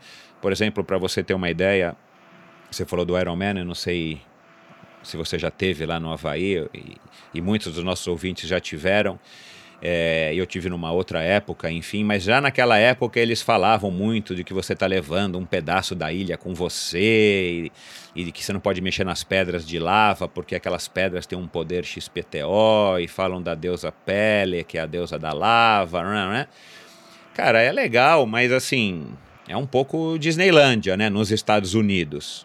Mas eu percebi na Cape Epic que eles fazem mais ou menos o mesmo trabalho, né, de que aquilo é a experiência que vai mudar a sua vida para sempre e tal. E não digo que não mude, eu não estou criticando, é, enfim, quem, quem adora e venera, até como você venera a, a, a Conrads, muito pelo contrário, eu estou querendo entender o que, que, o que a tua opinião e o que, que faz pessoas como você e como tantos outros que eu conheço é, ficarem repetindo exaustivamente a mesma participação na mesma prova, enfim, durante anos a fio. Mas vamos lá, o quanto você acha que é de fato uma característica que só a Conrads tem, pelo fato dela acontecer lá naquele percurso, daquela história legal? Mas quanto você acha que é um bom trabalho de marketing, seja pelo lado competente bom, seja por esses apelos que acabam de fato, é, vamos dizer assim, é, sendo é, atrativos para as pessoas? Ah, eu entendo, Michel, que grande parte do, do, do, mérito, do mérito da Comrades está na aura que ela representa mesmo, tá? E não, e não só a aura da história, do respeito, mas também da, do grau de dificuldade. É muito difícil uma prova, você encontrar uma prova de asfalto nessa distância de 90 quilômetros com o grau de dificuldade da Conrads, com um percurso extenuante que ela tem de muitas subidas e descidas. O percurso de, de, de down run, que é quando a prova é em descida, só esclarecendo para quem não sabe, todo ano inverte o percurso. Um ano é subida e o outro ano é descida, embora sobe e desce nos dois, nos dois casos, né? Uh, no ano que é predominância de descida, que é o caso de 2018, você tem um ganho altimétrico de 1.100 metros nos 90 quilômetros. Então, você, você subir 1.100 metros numa prova que tem predominância de descida é algo extraordinário. E quando a prova é em subida, esse ganho vai para 1.700, mais ou menos. Tá? Então, esse é, essa, esse é um, o fator desafio e o respeito que a Conrads provoca, sem dúvida, é, como você falou no início da nossa conversa, é algo que está motivando muitos corredores de maratona a falar, puxa, um dia eu quero fazer a Cons. E aí, quando encontra ou conhece alguém que já fez a Cons, tem uma certa admiração por aquela pessoa, porque sabe, não que ela é melhor ou pior que ninguém, não é esse o ponto, mas porque sabe que a pessoa que chegou a fazer uma Cons passou por uma série de provações e sacrifícios e sofrimentos na, na parte de treinamento e na própria competição para conquistar aquele resultado. Não é de graça. O atleta sabe disso. E a gente não pode esquecer que, na verdade, essa é a essência do surgimento dos esportes, né? Para quem não sabe, os esportes, a prática de qualquer modalidade esportiva surgiu por meio do, das pessoas do exército e era uma maneira de estar tá diferenciando e treinando essas pessoas nas diversas habilidades aí das primeiras modalidades esportivas e aí toda a população que não praticava esporte, porque não era do exército, não tinha ligação militar, acabava admirando porque as pessoas eram mais fortes, mais rápidas, mais ágeis, enfim, saltavam mais longe, mais alto, né? Então, assim, é, isso eu entendo bastante e como eu venho de uma época que o Iron Man era uma coisa, oh, né? Você mal sabia o que que era, não tinha internet e tal. O Iron Man representou para minha geração isso, era, era, um fato de você, era, era um, era um, era um você estava indo pro para uma coisa que ninguém sabia o que, que era e era um, um desafio de fato. Né? Hoje em dia, para o lado bom, ficou muito mais fácil, muito mais acessível, todo mundo já sabe o que vai enfrentar, mas para o lado ruim acabou perdendo essa, ó, oh, o efeito ó, oh, né? Enfim. Agora, claro, um, uma para quem corre uma maratona, participar de uma Conrads, como você falou agora há pouco, é completamente diferente, é como se fosse uma outra modalidade, ainda mais você dizendo aqui, né, que mesmo descendo, né, só, só para reiterar aí para quem não sabe, você falou do, do up e do down, é porque a, a cidade de Peter Maritzburg fica na praia, né? E Durban fica no uhum. interior, não é isso? Inverso, inverso. Ao contrário, são. Enfim, então uma hora desce para o oceano, vai para o nível do mar e uma, é, uma hora sobe, embora tenha subidas e descidas, como você falou, ao longo do, do percurso. Sim, aí... Então, com certeza, é, é uma prova dificílima, não só pela distância, mas também pela altimetria. Né? E complementando, quando você tocou no assunto do marketing, o Green Number, não, na minha visão, essa é a minha leitura, o Green Number ele começou, não foi ação de marketing, eu tenho, tenho segurança para dar essa afirmação, porque ele começou sem querer a questão do Green Number, porque na década de 1960, alguns corredores pediam para a organização da Comrades para eles usarem o mesmo número que eles usaram nos anos anteriores. Era uma solicitação de alguns corredores. Aí a Comrades entendeu como, ah, vamos criar um programa então, a gente consegue, ok, a gente repete os números de vocês, mas vamos criar um programa que a partir de tal, a, a partir de tal condição, o número se perpetua. E assim criou-se o Number, mas na década de 60, imagina, nem se pensava em marketing, porque a prova era muito é. pequena. Ela, entendi. Naquela entendi. época ela devia ter 1.500 participantes, era muito pequena, foi antes do, do running boom mundial. Que, que aliás, é, é uma estratégia super legal, porque, claro, te dá essa motivação ah. e depois te dá esse destaque de que ninguém sabe quem você é, né? Tá assistindo lá a prova, mas o cara vê o teu número verde, o cara, opa, esse cara aqui eu respeito. Tanto os outros competidores quanto a, as pessoas que estão ao longo do percurso assistindo, né? Sim, agora isso, essa eu, eu afirmo que não foi ação de marketing.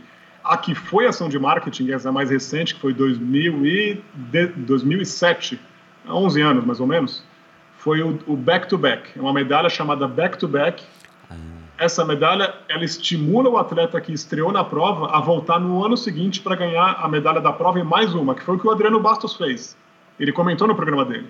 Comentou, então, é. Então, qual é a única condição na vida do atleta para receber a medalha back-to-back? -back? Ele tem que fazer a primeira condes dele e terminar. Ok, ganhou sua medalha. Ele tem que voltar no ano seguinte e terminar de novo. Aí ele ganha a medalha da prova e mais a back-to-back. -back. Então ele tem três medalhas. E essa medalha back-to-back... -back, ela, ela é diferente, ela está escrito back-to-back, o símbolo do, do, do deus Hermes, que está na medalha da Comets, ele fica de um lado e do outro, enfim, é uma medalha diferenciada. E, Aliás, super legal essa estratégia. É, né? e aí seja, a organização com essa, com essa iniciativa já assegura que muita gente vai fazer duas Comets.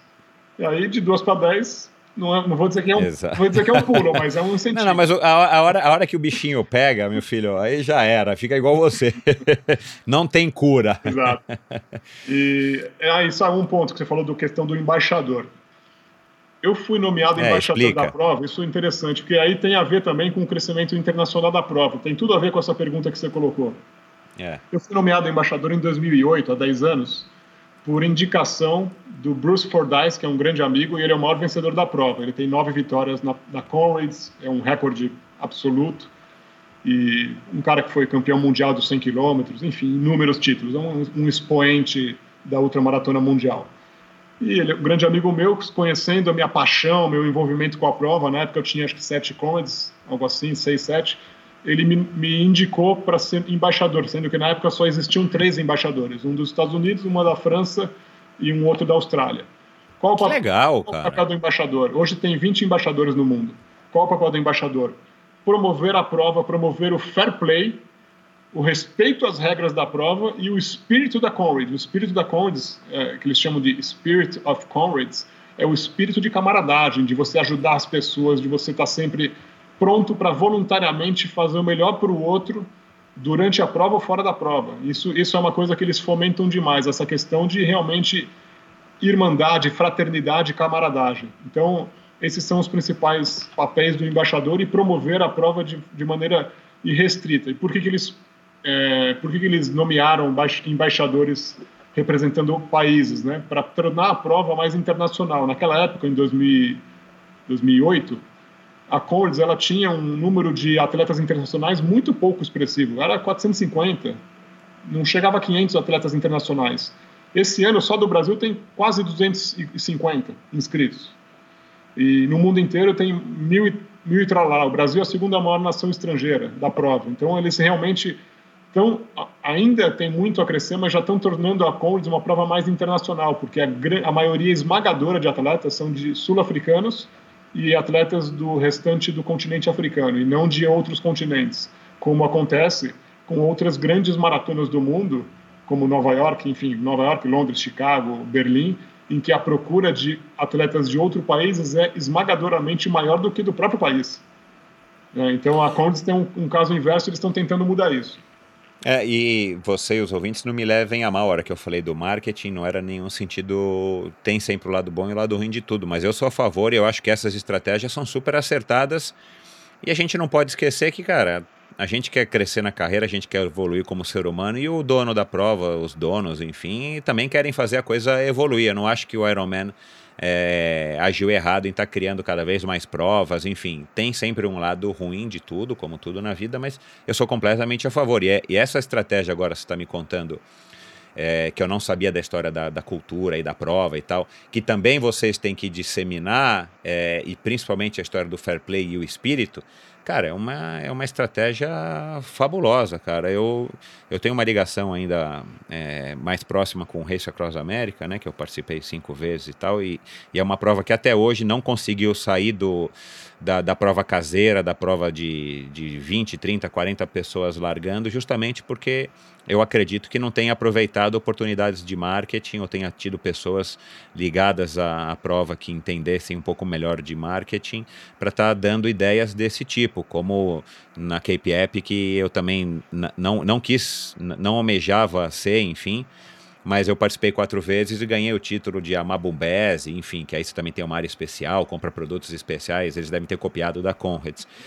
E, e, no Race Across America o cara faz 1.552 vezes, o Márcio Milan fez, foi indicado para o Hall da Fama, mas tecnicamente ele não é um embaixador, ele poderia ser, e podia estar espalhando essa notícia aqui pela, pelo Brasil e, e não existe isso. Então acho que é uma, uma estratégia muito acertada e muito pelo contrário, eu sou a favor e não sou contra. Mas vamos lá, e como é que você, como é que foi essa tua primeira prova? Como é que você terminou ela? Teve que se arrastar ou você terminou direitinho? Olha, eu, Michel, eu vou te falar que foi uma surpresa muito positiva, porque eu, eu larguei de forma despretensiosa, sem compromisso algum, exceto de terminar a prova, evidentemente. E falei, vou fazer minha prova, estou me sentindo bem. Eu estava aquela questão, acho que o Butenas que comentou, sabe? Foi o Butenas que comentou no, no seu programa do Endorfina. Aquele, aquele dia que você está no lugar certo, na hora certa, o dia perfeito. E aquele dia foi o dia perfeito para mim. Então eu, eu corri assim de uma maneira muito segura o tempo todo, a alimentação caiu perfeitamente durante a prova eu imprimi o meu ritmo da forma como eu treinei, sem forçar além do que eu devia, controlando a ansiedade. E eu passei na metade da prova, isso foi em 2001, mas eu tenho uma memória muito boa, mas acho que eu passei na metade da prova com 4 horas e 5 minutos. E quando eu passei com 4 horas e 5 minutos, eu estava seguro que eu conseguiria terminar em menos de 9 horas, sendo que a medalha Bill Rowan, que é uma medalha especial que foi criada para quem termina em menos de 9 horas, essa é uma das particularidades da Condes, que tem seis tipos de medalhas. Essa medalha chamada Bill Rowan, que é o nome do primeiro vencedor da prova, ela foi criada um ano antes, então ela era, ela era muito nova. E eu falei, eu não vou, como eu estava com 4 horas e 5 na metade da prova, eu falei, eu vou administrar até o final para garantir esse sub-9 e assegurar essa medalha, que é uma medalha de prata e bronze. dito e feito. Eu cruzei a linha de chegada com 8 horas e 33.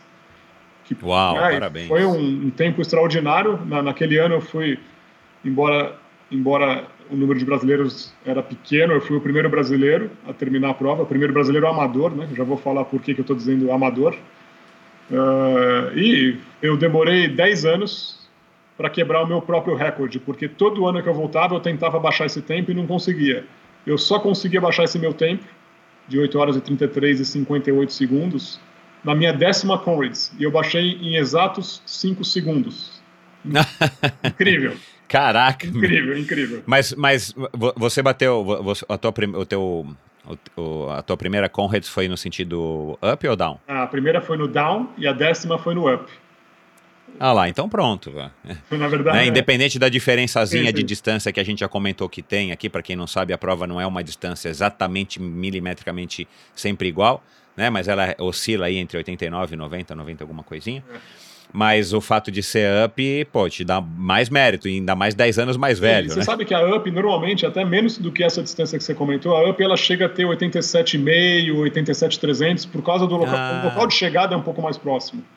E, ah, então a diferença é menor. É menor, é, mas dizer... curiosamente as ups elas são mais lentas do que as downs, ou seja, os tempos mais velozes de, da Conrads, no geral, tanto para elite como para os amadores, é mais rápido na down do que na up, apesar da down ser mais comprida. É. é. então quer dizer que as subidas interferem mais do que a distância, né? Sim, sim, sem dúvida. Né? Total, total certeza. Aí, é, que legal. esclarecendo por que, que eu fui o primeiro brasileiro amador naquela Condes 2001, porque eu tive a felicidade de, no mesmo ano, do mesmo ano que eu fiz a minha estreia, ter uma brasileira sendo top 10 na Conrads. Uau, quem foi? Maria. Chama ela aqui. Mas demorou, Michel. Ela é uma pessoa extraordinária. Maria Auxiliadora Venâncio é o nome dela. É uma gigante de um metro e meio. ela é uma pessoa fantástica. Ela tem resultados muito, mas muito expressivos em provas de longa distância. Ela, ela foi campeã de provas de 100 quilômetros em vários países. E na que legal. Você tem contato com tem, ela? Direto.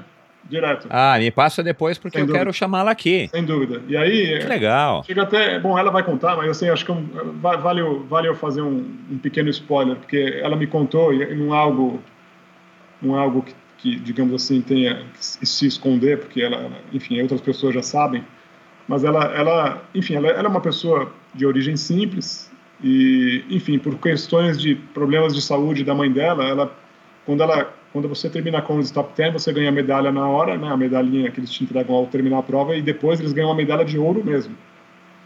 Tanto que um, é, uma das medalhas de ouro dela, para você ter uma ideia, quem trouxe para o Brasil fui eu, porque como ela precisou embarcar no dia seguinte da prova, não tinha, não deu tempo de terminar os, os exames de antidoping, aquela coisa toda da elite. E aí eles ficam retendo a medalha até a confirmação que os atletas não têm qualquer problema em relação ao doping.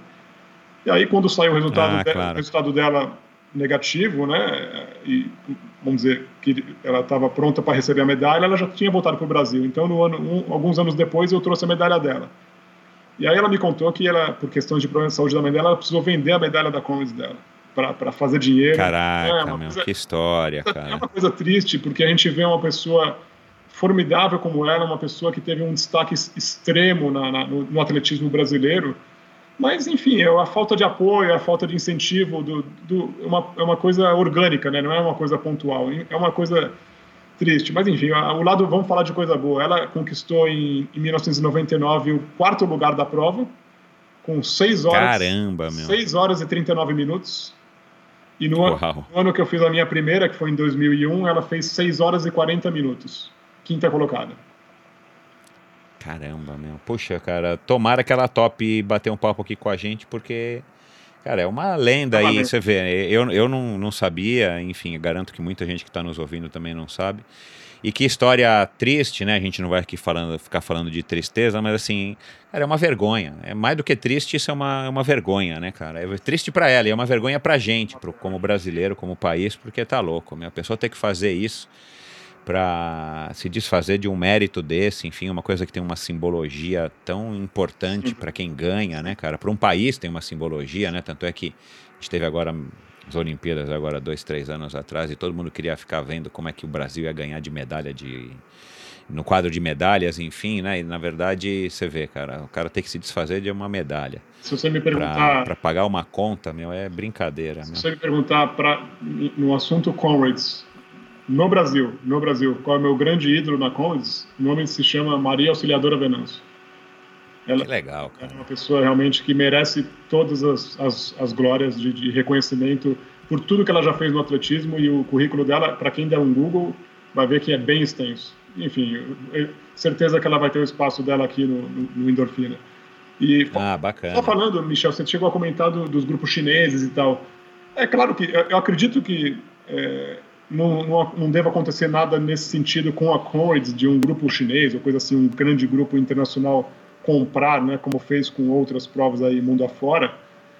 Hum, é, obviamente, se tiver qualquer conversa em andamento, eu não vou ficar sabendo também, né, porque vai, vai ter um grau, é. um grau de sigilo muito grande. Porém, por que eu falo eu acho a probabilidade menor? Porque a Comrades ela tem um, ela é uma entidade sem fins lucrativos e ela é voltada para ela, digamos assim, ela sustenta uma entidade chamada Amabidibid, que tem no guarda-chuva dela, se eu não estou enganado, hoje são seis entidades filantrópicas que de, ah, de combate perfeito. ao câncer, de, de incentivo ao esporte, de apoio para é, combater a, a, a, massacre de animais que estão em extinção, a caça de animais em extinção, coisa assim, enfim, para crianças, educação. Então, são seis entidades que essa, essa organização, apoiada pela CONDES, sustenta e promove, entendeu? E auxilia. Então, o, o lado filantrópico da própria organização da Condes é muito forte. Então, você misturar isso com ela ser vendida para um grupo estrangeiro, e aí acho que vai desvirtuar um pouco, creio eu, né, de você querer fazer muito, transformar muito em business, algo que hoje, embora a marca da Condes seja valiosíssima, sem dúvida alguma, eu não, eu não entendo que a, o board da Condes, que eles têm um board que se reúne regularmente, entenderia como a válida iniciativa de avançar para uma etapa de due diligence como essa, de fazer um valuation da marca para poder vender para um grupo estrangeiro, que aí vai desvirtuar completamente justamente o que a gente conversou há pouco, o espírito da Commerce. É, eu, eu sabendo disso, né, que é uma, enfim, é uma, é uma organização, uma associação, eu acho pouco provável também, porque é, até conhecendo um pouco da cultura sul-africana, como eu falei agora há pouco e tal, e, e eu tive um contato aí nessas minhas idas para Cape Epic com bastante gente da África do Sul, um contato um pouco mais próximo aí com algumas pessoas que me hospedaram e me ajudaram lá. Eu acho pouco provável também, porque eles, eles com certeza na Conrads, eles valorizam muito essa história da, do legado, da história do que, a, do que a Conrads representa. E se não é uma empresa privada que já comprou, como é o caso do Ironman, já foi acho que o terceiro ou quarto dono, é pouco provável, porque, enfim, os caras não estão querendo conquistar o mundo, eles estão tranquilos com a Conrads e, e, e, sim, tantos anos de história, né? Eu não consegui fazer a conta aqui, que houve alguns anos que, não, que a Conrads não aconteceu, mas você sabe qual é a edição que, vai, que você vai participar agora? 93, é, 93. É, a prova completa sim, 100 edições em 2025. É, é, se esse negócio já é tão, tão antigo assim nunca mudou de dono, é pouco provável que mude, porque os caras não estão querendo fazer dinheiro. Se a prova está acontecendo há tantos anos, minimamente ela se paga, né? Então, para que, que vai mexer num negócio que está que tá indo bem, né? É mais ou menos, eu acredito que como a Maratona de Nova York, né? Que, que é organizada pela Roadrunners, a New York Roadrunners, não sei o que, Club e tal. Eu acho que a Maratona de Nova York também não tem planos de ser comprada ou vendida, porque é, enfim, quem organiza é, é, mais ou menos como a nossa, como foi principalmente a nossa Corpore aqui, ou a Corja lá do Rio de Janeiro, né? Enfim, são, são expressões que surgiram dos corredores que acabaram se tornando grandes e, e, e organizadoras de eventos. E, enfim, mas vamos lá. Cara, muito bacana. Aí você cruzou a linha de chegada, você já sabia que você queria, você já sabia que você queria continuar fazendo mais provas, mas você não teve que, que, que, passar, vamos dizer assim, por nenhum aperto. Foi uma prova bacana, você terminou feliz, fez, você não sabia, né, mas seria aí o teu melhor tempo até poucos anos atrás. E aí você já terminou e falou, beleza, eu vou voltar aqui ano que vem. Eu, é, eu terminei, nossa, eu, eu chorava muito, Michel. Eu chorava demais, assim, eu tava... É como eu fiz um tempo muito bom, ainda estava sol na hora que eu terminei, porque a hora que, a, a hora que o tempo regulamentar acaba, a prova já tá, o dia já está anoitecendo, né? Ela larga é. cedinho, larga no escuro, né? É, larga às 5 e meia da manhã, e, o limite é 12 horas, mas no ano que eu fiz o limite era 11 horas, né? Enfim, o fato é que a hora que eu terminei era duas e pouco da tarde, estava sol ainda, eu de óculos escuros, por, por, por baixo, assim, por, por é, com, escondido pelo óculos, eu chorava loucamente, assim, sabe, escorria lágrima, porque eu sabia que eu tinha feito algo muito grande para mim. Do, do, do, meu objetivo, sabe, da, da, da, minha, da minha meta como atleta, minha meta como, como realização pessoal. Não era para ninguém mais. Não era para mostrar para ninguém, para falar para qualquer pessoa. Não estava competindo com ninguém. Eu estava competindo comigo, comigo mesmo. E aquilo, naquele momento, eu provei que eu conseguia. Então foi muito importante para mim, muito. Isso me, me transformou de fato.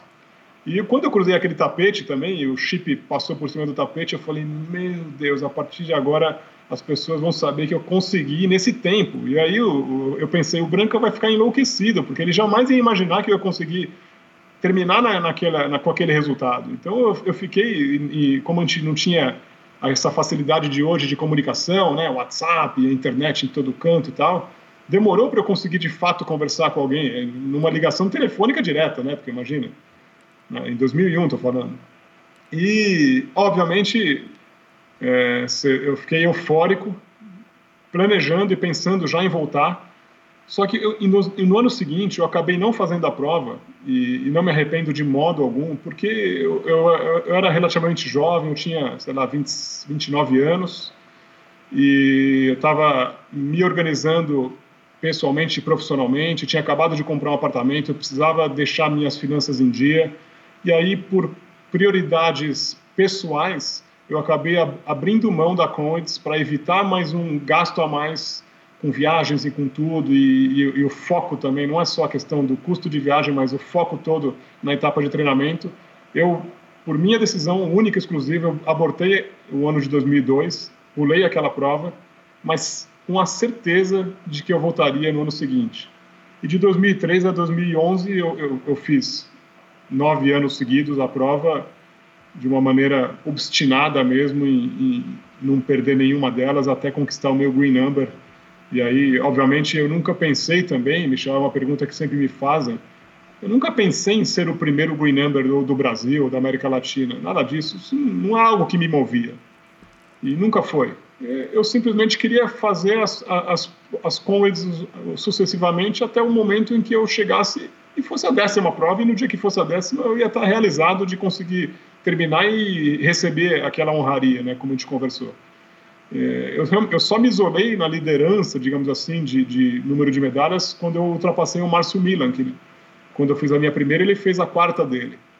E aí em 2006 eu fiz a minha quinta e ele, ele já tinha ficado nas quatro dele, e de, dali em diante eu sabia que só dependia de mim. Eu, aí, enfim, eu, hum, como eu falei para você, eu queria alcançar o Green Number, independente de ser o primeiro ou não. Eu também nunca espero até hoje, quando eu tenho a meta de fazer 20 comrades, mas não é para ser o primeiro.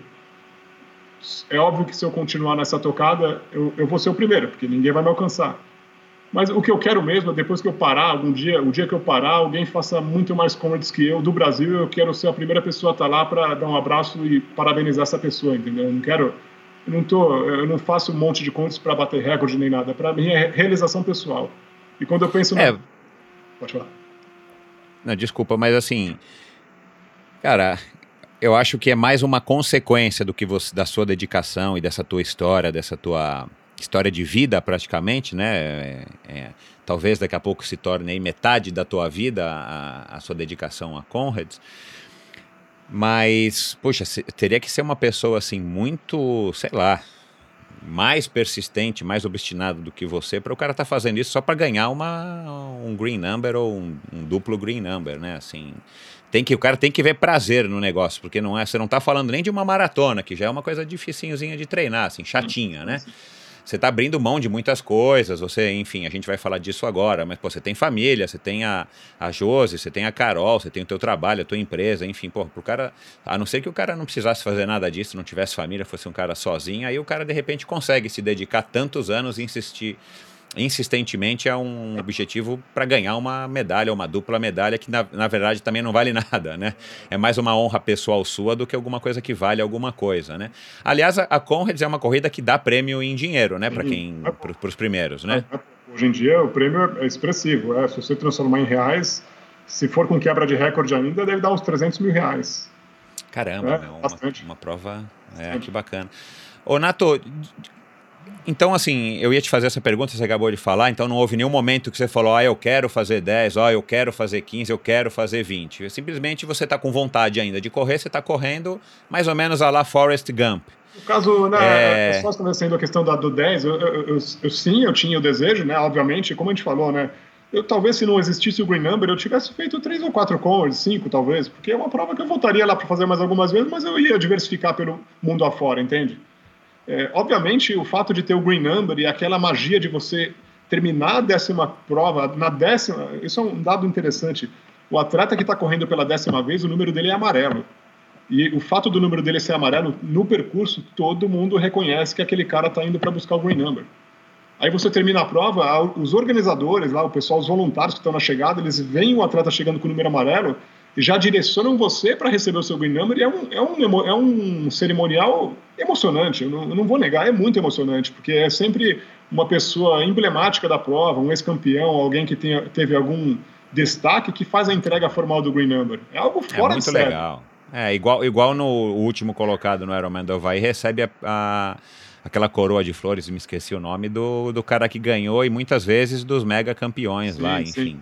Então é muito, muito bacana, porque realmente é um reconhecimento, né, cara? E essas provas valorizam do cara que ganhou, bateu o recorde e levou 300 mil reais para casa, até o último colocado, eu tenho certeza, né? A festa é a mesma para todo mundo e, e, o legal é que a galera fica lá na linha de chegada assistindo até o último colocado, né? E aí, falando do Double Green, que é os 20 Comrades, quando, em, quando eu tinha nove Comrades, eu estava um ano antes de eu ir para minha décima, eu correndo em Johannesburgo com o Bruce Fordyce, isso eu conto, eu conto em mais detalhes no meu livro isso.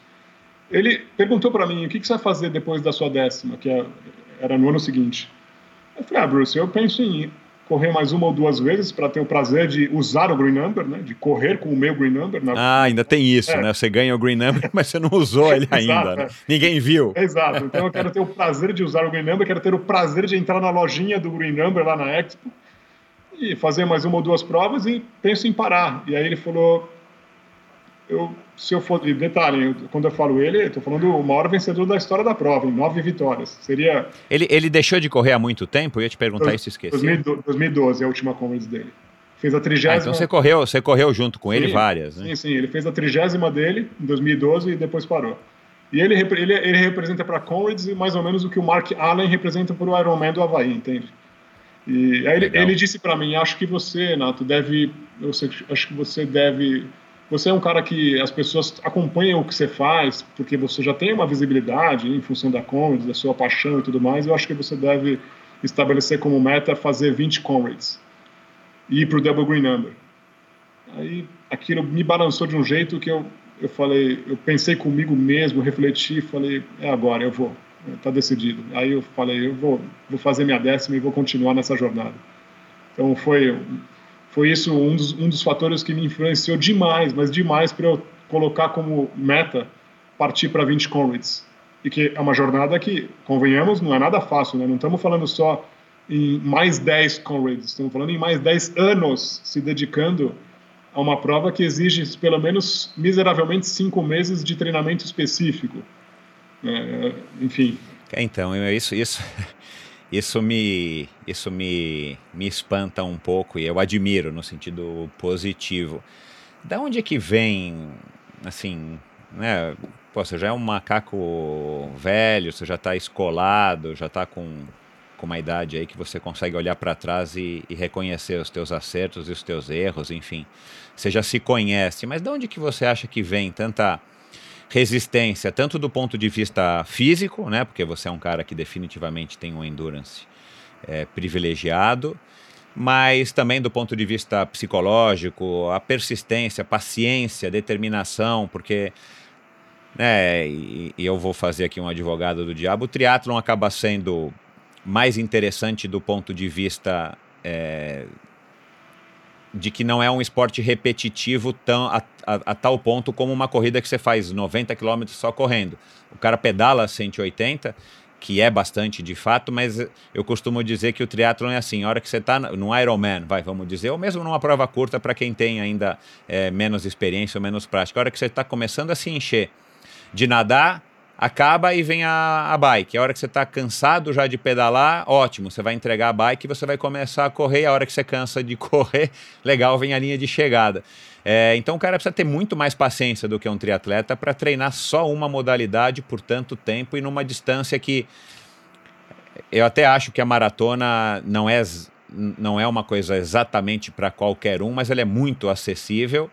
Agora, uma corrida de 90 quilômetros, né, o buraco é bem mais embaixo, como se costuma dizer por aí, não é para qualquer um, mesmo que o cara queira. A maratona, eu acho que mesmo o cara caminhando um pouquinho e tal, né, o cara termina e não tem problema, né, ou vai ter um pouquinho de dor a mais ou a menos, mas correr 90 quilômetros, eu acredito, e você também vai contar aqui pra gente no finalzinho da Conrads, que você já deve ter presenciado, se tem muita gente que caminha, sei lá, o cara caminha 30 quilômetros, meu, pelo amor de Deus. Quer dizer, o cara não tem preparação para correr 90 o cara corre 60 e o resto o cara caminha.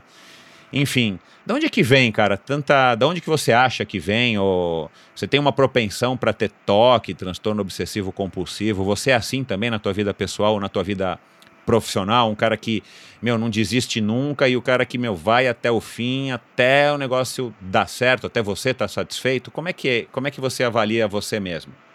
Eu sempre fui, Michel, sempre fui muito focado determinado, né? E eu colocava objetivos, coloco, né? Coloco objetivos na minha vida e eu luto muito para conquistá-los. Mas assim é resultado de muito trabalho, é muita dedicação. Não é, não, não são resultados que, que acontecem por acaso. Esse, esse é o ponto que eu quero quero dizer. Que às vezes as pessoas, você enxerga, a gente enxerga alguns campeões, como alguns que você conversou aqui, o Adriano, a Fernanda, são pessoas assim expoentes mesmo da, da, o Alexandre Ribeiro são expoentes e aí você vê a quantidade de coisas que eles realizaram mas as pessoas muitas vezes não enxergam o que eles passaram para chegar naquele ponto. Muito embora no caso deles sejam pessoas com a genética privilegiada coisa que eu no, do ponto de vista de performance eu não tenho essa genética privilegiada porque se eu tivesse eu estaria eu nunca conquistei um pódio na minha vida.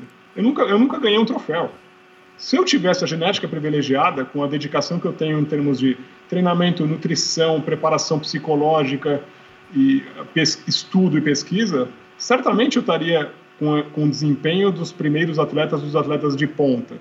Entende? Agora, eu, o que eu. Talvez seja por isso que muitas pessoas acabam se identificando com a minha trajetória, por ser um, por ser um atleta comum, no sentido de que uma pessoa que tem resultados comuns, que não são resultados expressivos no sentido de performance, como, como a gente fala que seria os maratonistas sub 3, ou então maratonistas que fazem 2 horas e 30, 2 horas e 45, ou se for transferir para o universo da Conrads, aqueles atletas que fazem na casa de 6 horas, ou sub 7, ou sub 7 e 30, uma Conrads. Não é o meu caso. Então isso acaba provocando uma, uma identificação maior com muitas pessoas.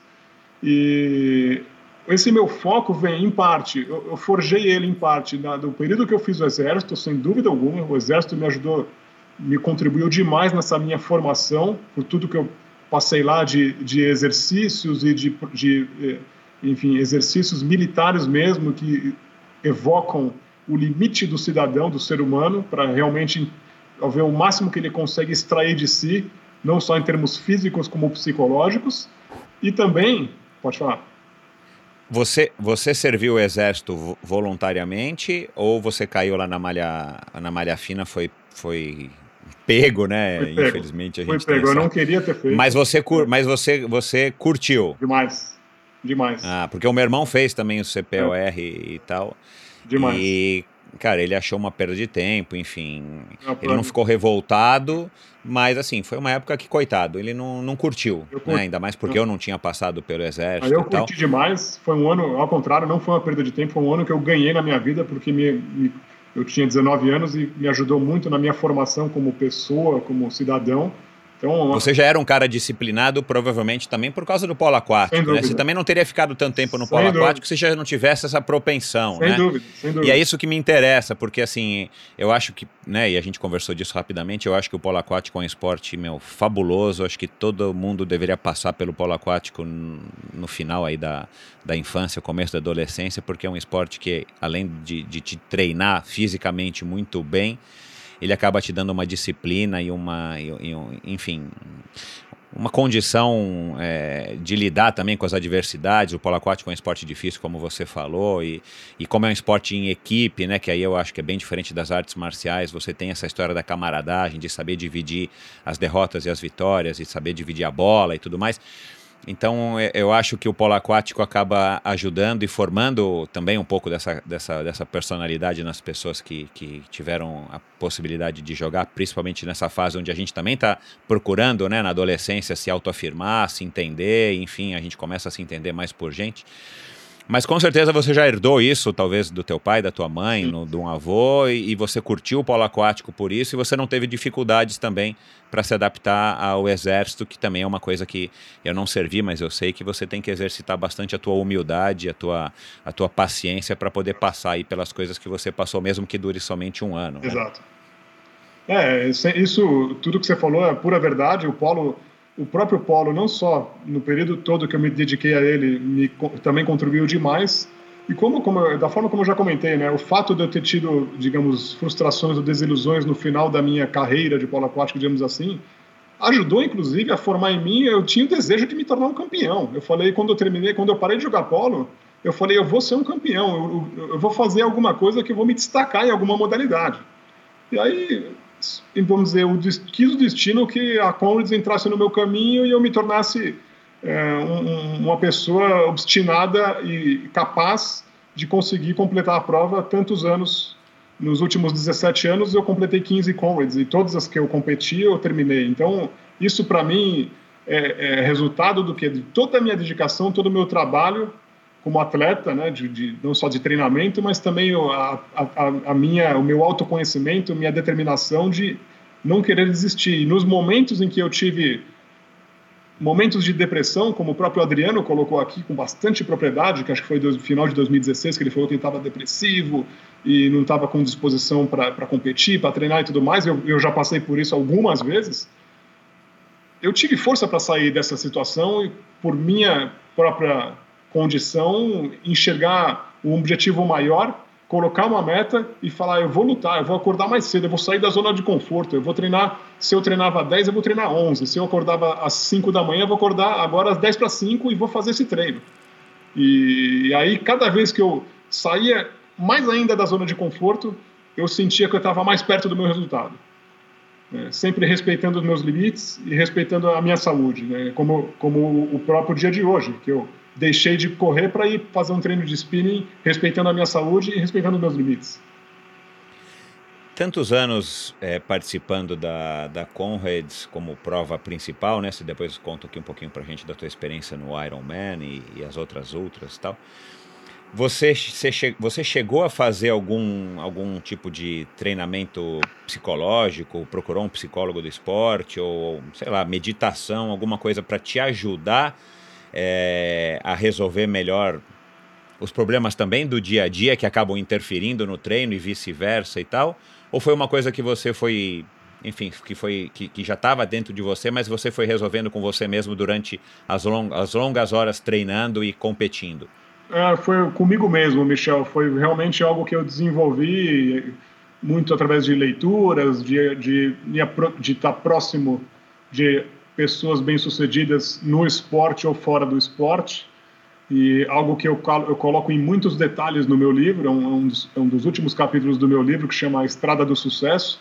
Eu falo sobre, em detalhes sobre essas questões, mas assim, o poder da música, eu uso a música demais para me, me motivar indo para o treino.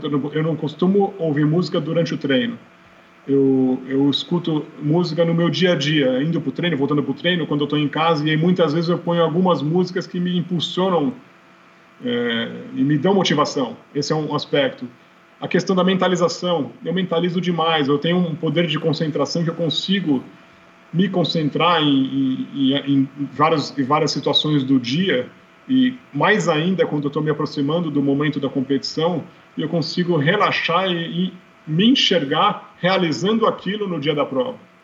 Então, um dia que eu vou acordar com disposição, com sem nenhum tipo de desconforto, vou tomar um café da manhã que vai me deixar numa, uma, numa situação que eu vou estar super confortável para largar, as, as coisas que eu vou ingerir durante a prova vão, vão me fazer bem, a temperatura vai estar agradável, ou se não tiver, eu vou saber lidar com aquela adversidade.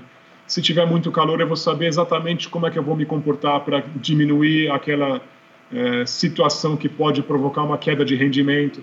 Então, tudo isso eu vou mentalizando para que no dia da prova, quando eu realmente estiver realizando aquilo, é como se já fosse um filme que já passou na minha mente, que seria o que eu chamo de técnica déjà vu.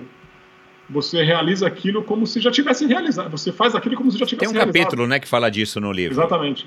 Exatamente. Ah, que bacana. É. Então, é assim, são, são técnicas que eu acabei aprimorando, mas que eu aprendi com outros campeões. Não é que eu inventei nada, entendeu? Eu simplesmente adaptei, adequei para aquilo que eu enxergo como funciona melhor para mim. E aquilo, isso me impulsiona, me motiva.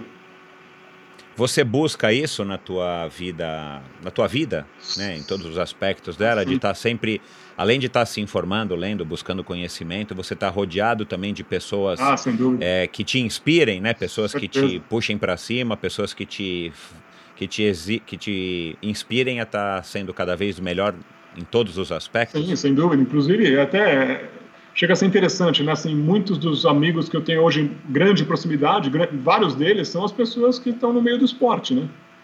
É, e digamos assim, não no meio da balada ou não no meio de, sei lá, de outro tipo de atividade que hoje não combina comigo. Não tenho nenhum preconceito nem nada, mas assim, eu sou um cara que durmo cedo e acordo cedo. É. Ou às vezes, eu às, vezes isso não, é não, às vezes não durmo tão cedo, mas eu não sou um cara da noite. Eu sou um cara do dia, eu sou é. um cara da, da natureza, do esporte. Eu acho que isso é uma das coisas que o esporte tem de melhor. É, é, o ambiente que você acaba vivendo, e não importa o esporte, desde que você acabe se envolvendo de fato com esse esporte, né? Pode ser arte marcial, pode ser o surf, pode ser a, a ultramaratona, mas eu acho que isso é uma das grandes vantagens de, de quem pratica esporte, vive o esporte, é você ter estar tá cercado por pessoas que normalmente são pessoas que acabam também te empurrando para cima e te inspirando.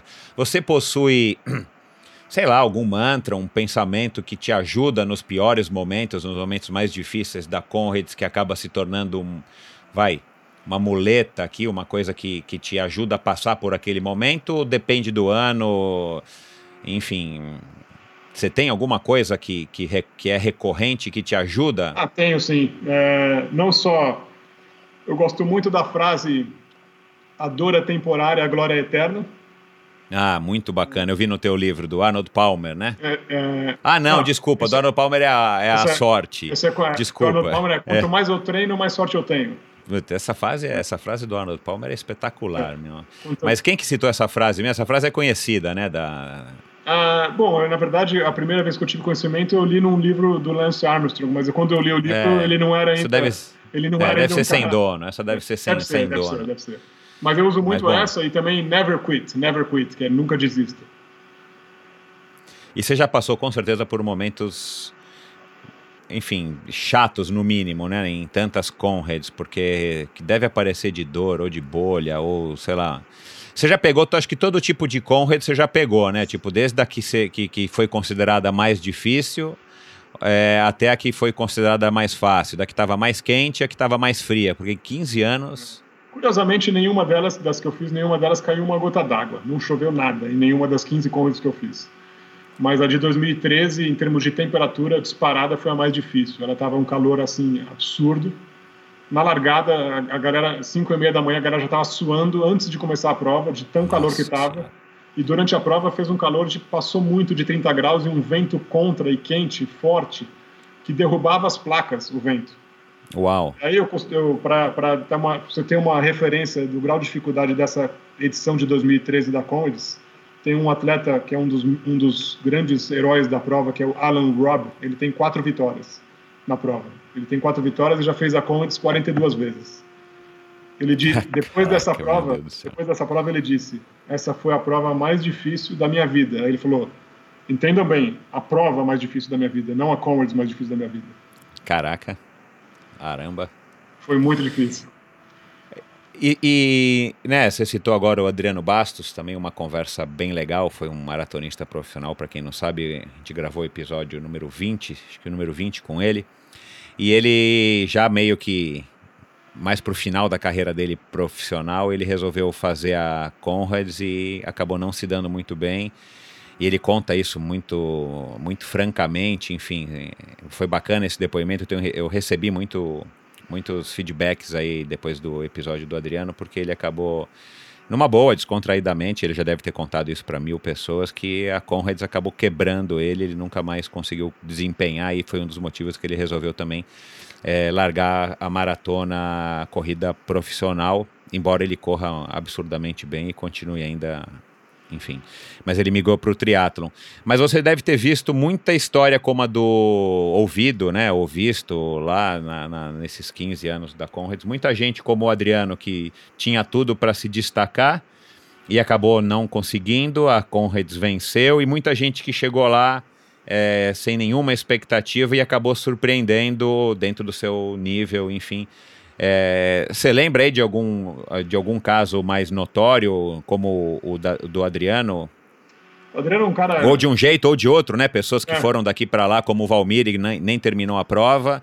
É, ou pessoas que chegaram lá que você não dava nada, é, enfim, brasileiros e tal, que estavam sem expectativa nenhuma e acabaram surpreendendo? É, o Valmir, que eu comentei, eu não, eu não, tenho certeza se ele chegou a largar uma ou mais de uma vez na Condes, bem no, bem no início lá dos brasileiros, que foi acho que em 90, 96, a primeira dele.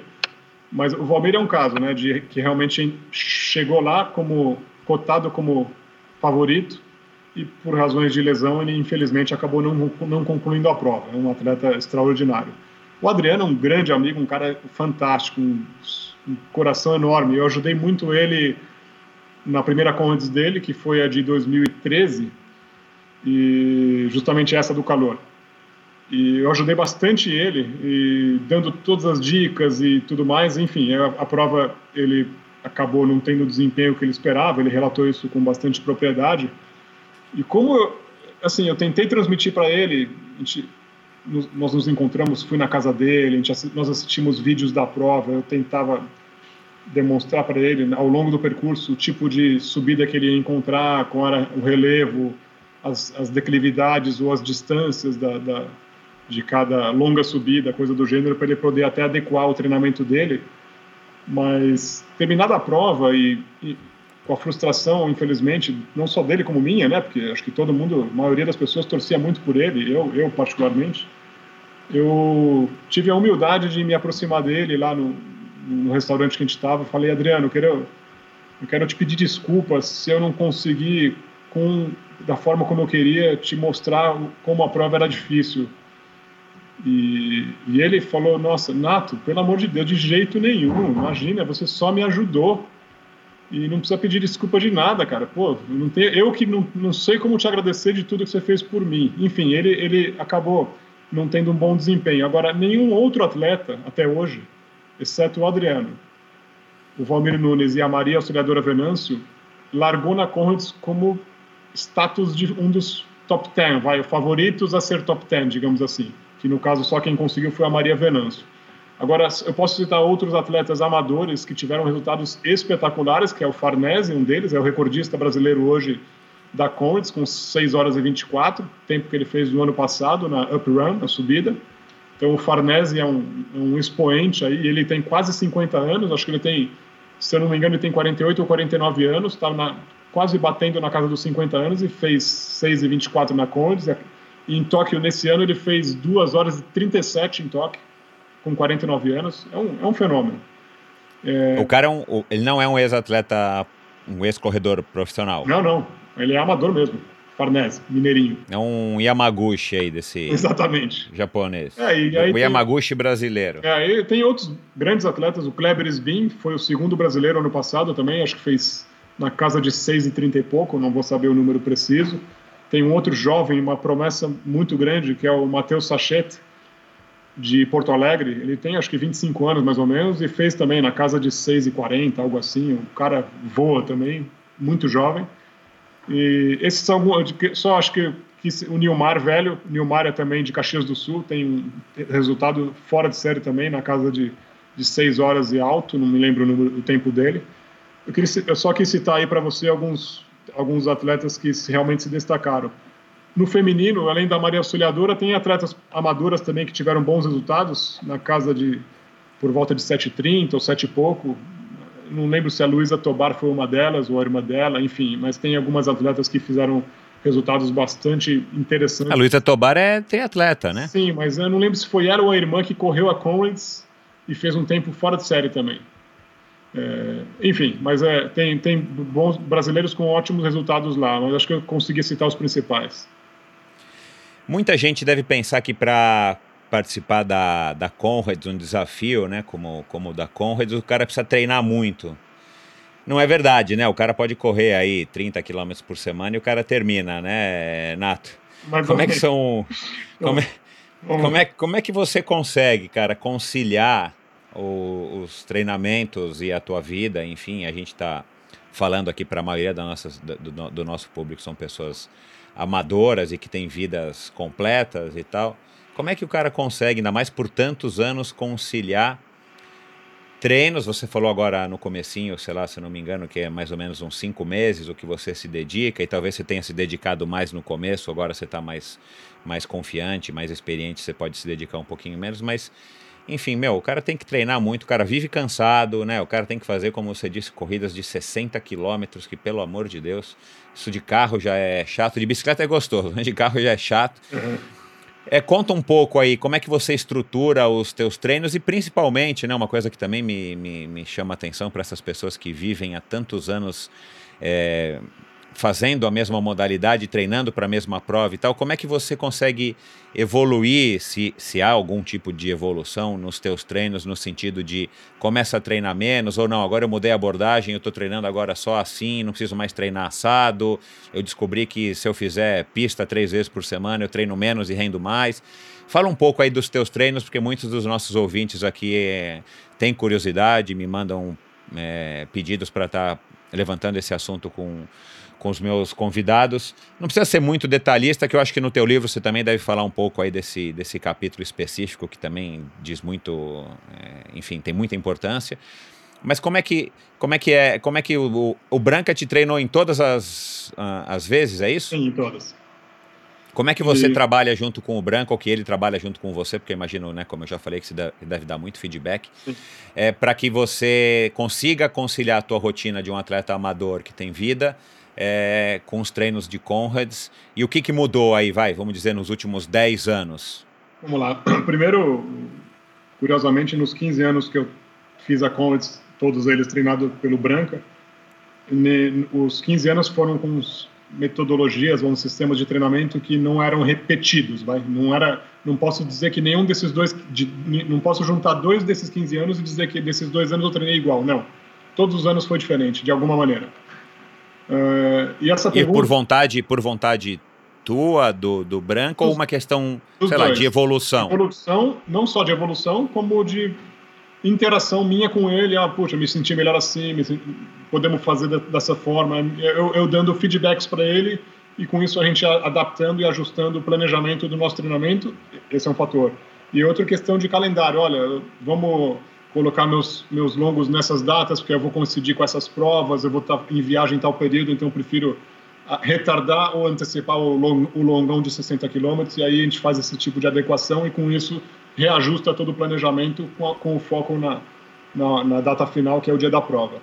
E isso vem, essa sua colocação, Michel, vem bem ao encontro do que eu ouvi no, no Endorfina do Butenas, quando o Butenas diz que hoje, com o conhecimento que se tem e com a não só de fisiologia, de toda a evolução dos esportes, no caso dele o triatlo, no, no caso específico que eu estou falando da ultramaratona, consegue se treinar menos com muita qualidade. E não precisa ter aqueles treinos de muita quantidade. É, e aí eu uso, eu uso a frase do Bruce Fordyce, que é, na verdade não é nem ele o autor, mas ele usa essa frase como mantra, que é treinar é uma, treinar é uma ciência e competir é uma arte. Então, é, tem muita ciência na, na, na questão do treinamento. Meus, os meus treinos hoje, eles têm um volume que não é tão alto como já foram no passado, e eu digo isso não só pela evolução do treinamento em si, como também é, na questão do, é, da minha idade, né? Estou com 46 anos e a minha primeira coisa eu tinha 29. Então, de 29 para 46 é uma vida inteira que mudou e meu corpo mudou completamente e as respostas aos estímulos mudaram muito. Isso não precisa ser muito especialista para entender esse tipo de colocação. E... e... você com certeza sente isso pra caramba porque você está exigindo do teu corpo praticamente o limite durante todo esse período, né? Exato. Então hoje eu tenho, hoje como é que eu faço? Hoje eu tenho menos sessões de treino do que eu tinha antigamente, ou seja, eu, eu no bom sentido eu, eu massacrava meu corpo muito mais e meu corpo aguentava tranquilamente. Hoje eu tenho que encaixar intervalos de descanso maiores o que me faz super bem. Não é, eu estou falando isso, não é uma reclamação, eu tô dizendo, é uma estratégia inteligente. Me faz super bem, porque eu consigo. É, nessa altura do campeonato, isso é, é ótimo, né? é. né? Mas se tem alguém nos ouvindo aqui que está com 20, 25 anos, 30 anos, o cara acha um absurdo, Exato, né? O cara é. não. Mas o que tem 20 vai ter 46 um dia, entende? Então, é, eu estou dizendo na minha realidade. Acho que o, o, o, o ouvinte também tem que ponderar dentro da, da resposta do tem, existe a individualidade biológica. Então, não dá para comparar o corpo de um cidadão com outro, mesmo que seja da mesma idade. Exato. É, o meu corpo responde de um jeito que eu preciso encaixar intervalos de descanso maiores. Esse é um aspecto. E o segundo, meus longos, os, os maiores longos da Condes, nunca ultrapassam os 60 quilômetros. É 60 quilômetros e nem um metro a mais. Esse é o meu longão, o longo do longo para Condes. E, olha, e isso varia de pessoa para pessoa, pelo que você já pode experimentar por aí. É, eu vejo, eu vejo atletas que treinam ou, ou por conta própria ou mesmo orientados por profissionais que fazem longos maiores e não estou dizendo que está certo ou errado. Cada um tem a sua metodologia, enfim, não, são só vertentes diferentes. Mas assim, a, a, vertente que eu sigo e o que eu faço em, em, em parceria com o Branca e também para minha condição é eu tive um problema no coração, né? Eu tive duas cirurgias, passei por, por ablação, eu, eu tive arritmia e meu corpo mudou muito desde então, porque minha frequência cardíaca hoje é muito baixa. Isso eu passei por isso em 2012.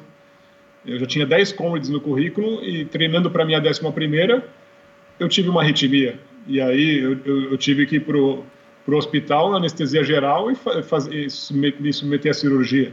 Enfim, é um processo. Esse ano você não participou da Congress. Eu tive, eu tive que pular, não teve jeito, porque eu tive duas Você cirurgias. conta isso no teu livro, né? Conto, conto. E em função de todos esses fatores, eu, o meu longo máximo são 60 quilômetros, independentemente da cirurgia, eu digo isso. Mas assim, meu ritmo de treino, meu ritmo, meu, meu ritmo de corrida caiu bastante. Minha frequência cardíaca média numa maratona varia de 120 a 123, média. Entende? Então, num, num, treino é raríssimo eu passar de 135 de frequência cardíaca. Por quê? Porque, porque eu tenho um coração que sofreu uma ablação e o meu coração ele, tá, ele tem um, como se fosse um, um beta bloqueador permanente que impede que a minha frequência suba justamente para não provocar outra arritmia. É isso que me mantém no esporte, entende? É, e aí, então, voltando ao assunto principal do treinamento, eu costumo ajustar dessa forma, um volume que não é tão alto, no meu pico. No ano passado eu cheguei a ter um pico de 105 quilômetros na semana, mas nesse ano não chegou a 100. 2018 agora meu pico não chegou a 100 quilômetros na semana. E mesmo assim por poucas semanas, né? Por né? Ou poucas, semanas, vezes. Exatamente, é. por poucas semanas. Então aí eu, eu, eu, conheço, eu tenho um autoconhecimento. Ah, e um outro fator relevante.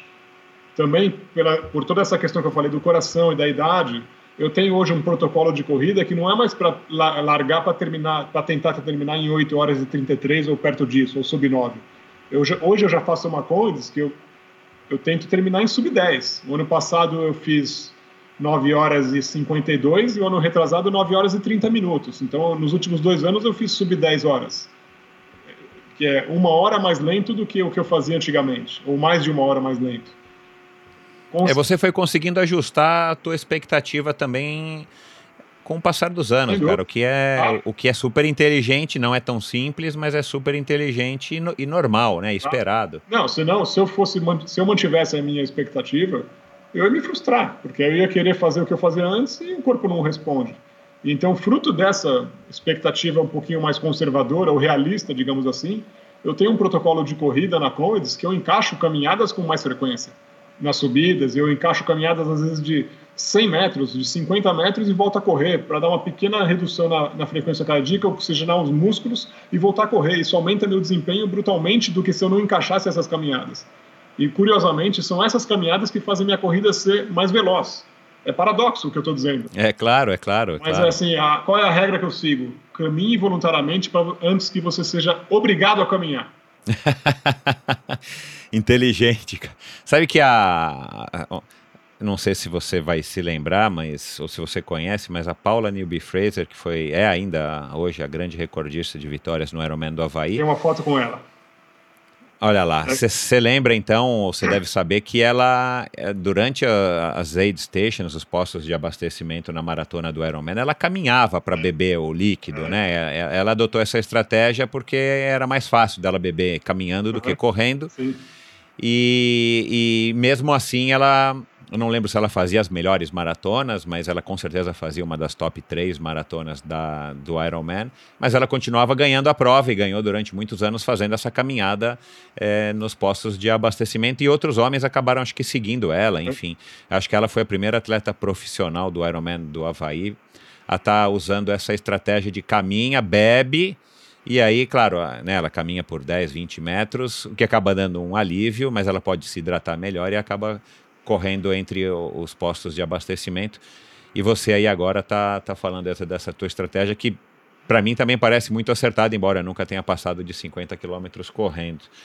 Eu faço sim é... isso e até curiosamente uma das minhas estratégias é já que quando eu estou me aproximando de um posto de abastecimento, de hidratação, e eu estou prestes a encaixar uma caminhada, eu encaixo justamente ali, para eu caminhar no momento que eu estou me hidratando. Exato, aí você, une, é. aí você, toma o gel, une, sei lá, e, e, e, bebe de uma maneira mais confortável e dá uma descansadinha, quer dizer, né? Muda um pouco a musculatura e tal. Exato. Qual, tem algum treino que você fala, né, nesses 15 anos, 16, que você fala, cara, esse treino é um treino que eu tenho orgulho, daqueles que você gosta de contar e que não é mentira? Ah, dois deles. É, os dois que eu fiz na cidade de Lorena, ali, com, com os amigos, com Michele Mansor, Luiz, Adriana Schwartz, o Alexandre Farto, o apoio do Renato Schwartz. Foram, foram dois treinos que eu fiz em Lorena espetaculares de 60 quilômetros, saindo ali de, da, da, estradinha de Cunha. Então a gente, a gente, faz, a gente pega um trecho do Letap ali de Cunha, né, o Letap de ciclismo, uhum. sobe correndo aquela serra, são 8 quilômetros ininterruptos de subida, uma serrinha casca grossa. Chatinha. Casca é. grossa. de aí, bike ela é chata, a pé. E aí, com mais ou menos 20 quilômetros de treino, a gente quebra para a esquerda num bairro chamado Rocinha, e aí vai por estrada de terra, e aí, enfim, esse treino termina na cidade de Lorena, que dá os 60 quilômetros. Eu fiz duas vezes esse, e um outro também que me dá muito orgulho, com, com meus amigos, o Rodrigo e a Nadjala, lá do Rio de Janeiro. É, a gente pegou, a gente começou na Rua Alice, ali no, no acho que é em, no, no bairro do Fluminense. Subimos em direção ao Cristo Redentor, correndo. E aí, Michel, a gente rodou o Rio de Janeiro correndo. Foram 60 quilômetros, a gente foi para Cristo Redentor. Senhora, meu. Fomos para a mesa do imperador, fomos para a vista chinesa e, nossa, subimos e descemos aquela, é, o Parque da Tijuca lá, 200 mil vezes. Foi uma delícia. Um treino que. Um Esses treinos longos é, e todos os outros que eu imagino que você fez, Algum deles ou alguns você optou em, em tipo começar a correr, sei lá, meia-noite para pegar menos calor ou sei lá, ou todos é no horário, vamos dizer, no horário padrão, começa às 5, 6, 7 horas da manhã e vai até a hora que acabar? Não, todos no horário padrão. Começa, às vezes nem às 5, começa tipo 6 horas, 6, 7 horas, até para pegar o próprio sol mesmo, né? Porque na prova vai pegar da mesma forma, então acaba simulando uma condição de prova largando no horário parecido com o horário de largada da prova, entende? É. E tem algum treino que até hoje é, você fala, cara, esse treino é um treino que eu preciso fazer, que psicologicamente ele te dá esse conforto de você falar, cara, eu consegui, sei lá, fazer X tiros na pista, né? Que te, que te dá um conforto, você fala, cara, eu, agora eu tô tranquilo para fazer a prova. É, Tem algum? É, é o, o, os treinos, realmente, os treinos de cada edição da Conde, os treinos que me deixam realmente com a confiança de que eu estou preparado são esses de na casa de 60 quilômetros, sendo que no ano que eu fiz meu recorde, o meu maior treino foi de 56, que eu fiz a Two Oceans, que é uma ultramaratona lá na cidade do Cabo, que ocorre na véspera da Páscoa, né? É sempre, é sempre no sábado de Aleluia. E ela tem 56 quilômetros e ela como é uma prova que ela foi originada como uma preparação para Comrades. E o ano que vem ela completa 50 edições e eu quero fazer ela pela terceira vez. Eu já fiz duas vezes e quero fazer o ano que vem para comemorar 50 edições da prova e minha terceira medalha lá, na cidade Legal. do. É uma prova fantástica. Então, é, é, ou ou esse treino de 56 que foi a Two Oceans, ou os treinos de 60 mesmo, como esses que eu mencionei. Esse ano de 2018 eu fiz lá em Caxias do Sul, na Estrada do Sol, bem difícil também. São os treinos que me dão a confiança de que eu estou pronto para encarar os 90. Eu, aí eu não, eu, eu de fato não, não tenho conhecimento. É, na maratona, hoje em dia, na meia maratona, na maratona, hoje em dia se fala muito de, de treino de velocidade, né? Para o cara não ficar também muito lento, muito arrastado. Eu imagino que os caras que, que ganhem uma ultramaratona também devam dar um pouco, um pouco de foco, pelo menos, na, nos treinos de velocidade. Mas amadores, de uma forma geral, e, e especificamente você, você chega a fazer algum treino de pista, sei lá, de mil, de, de 800 ou de 3 mil, ou esquece completamente? Para quem é amador, né? É, já fiz. É, não, não, não acho que seja ruim, ao contrário, é, um, é, uma boa estratégia de treinamento incluir esses tiros, ou treinos de tiro, ou treinos de pista, mesmo treinando por uma Comrades. Mas para uma prova como a Comrades, para uma ultramaratona, uma prova dessa distância, tem, eu entendo, e não é só isso, né? eu li muito a respeito, né? tem menos relevância o treino de tiro, propriamente dito acaba sendo mais benéfico para o treinamento, sem desmerecer o treino de tiro, mas tem muito mais peso um tempo run, ou seja, o treino de ritmo. Você fazer um treino não intervalado, que é o tiro de mil, de mil metros, de 1.500, de 500 ou de 2.000, que seja. Mas sim você fazer um tempo run, você um, um treino de 10 km mais forte ou 15 km mais forte durante a semana, num ritmo mais forte do que o da prova, para você ganhar velocidade. Essa é uma estratégia. Outra, outra estratégia que eu li muito a respeito e conversando com atletas que já venceram a prova, entre eles o Bruce, o treino longo, ele não é um treino rápido, é um treino longo numa, numa velocidade confortável. Para o treino longo ter o efeito dele, você, o que conta mesmo é quanto tempo você fica de pé submetendo o seu corpo àquele, àquela atividade de correr a distância que você se propôs, seja 50 ou 60 quilômetros sem se preocupar se é 5 para 1, 5 e 30, 6 para 1, o, tempo, o ritmo que for, entende? É, não, e, no, no triatlon, hoje em dia, na minha época, a gente não, não tinha essa noção, mas hoje em dia eu sei que tem muita gente, o Leandro Macedo, se eu não me engano, ele acabou falando bastante isso dos treinos que, que a gente chama de cruzado, combinado, treino de transição, o cara acaba pedalando uma, uma, um tempo X, não importa a, a distância, quando está treinando para um Ironman, né? E aí o cara sai para correr, o Adriano acho que falou disso, aí o cara sai para correr 20 minutos, 40 minutos, enfim.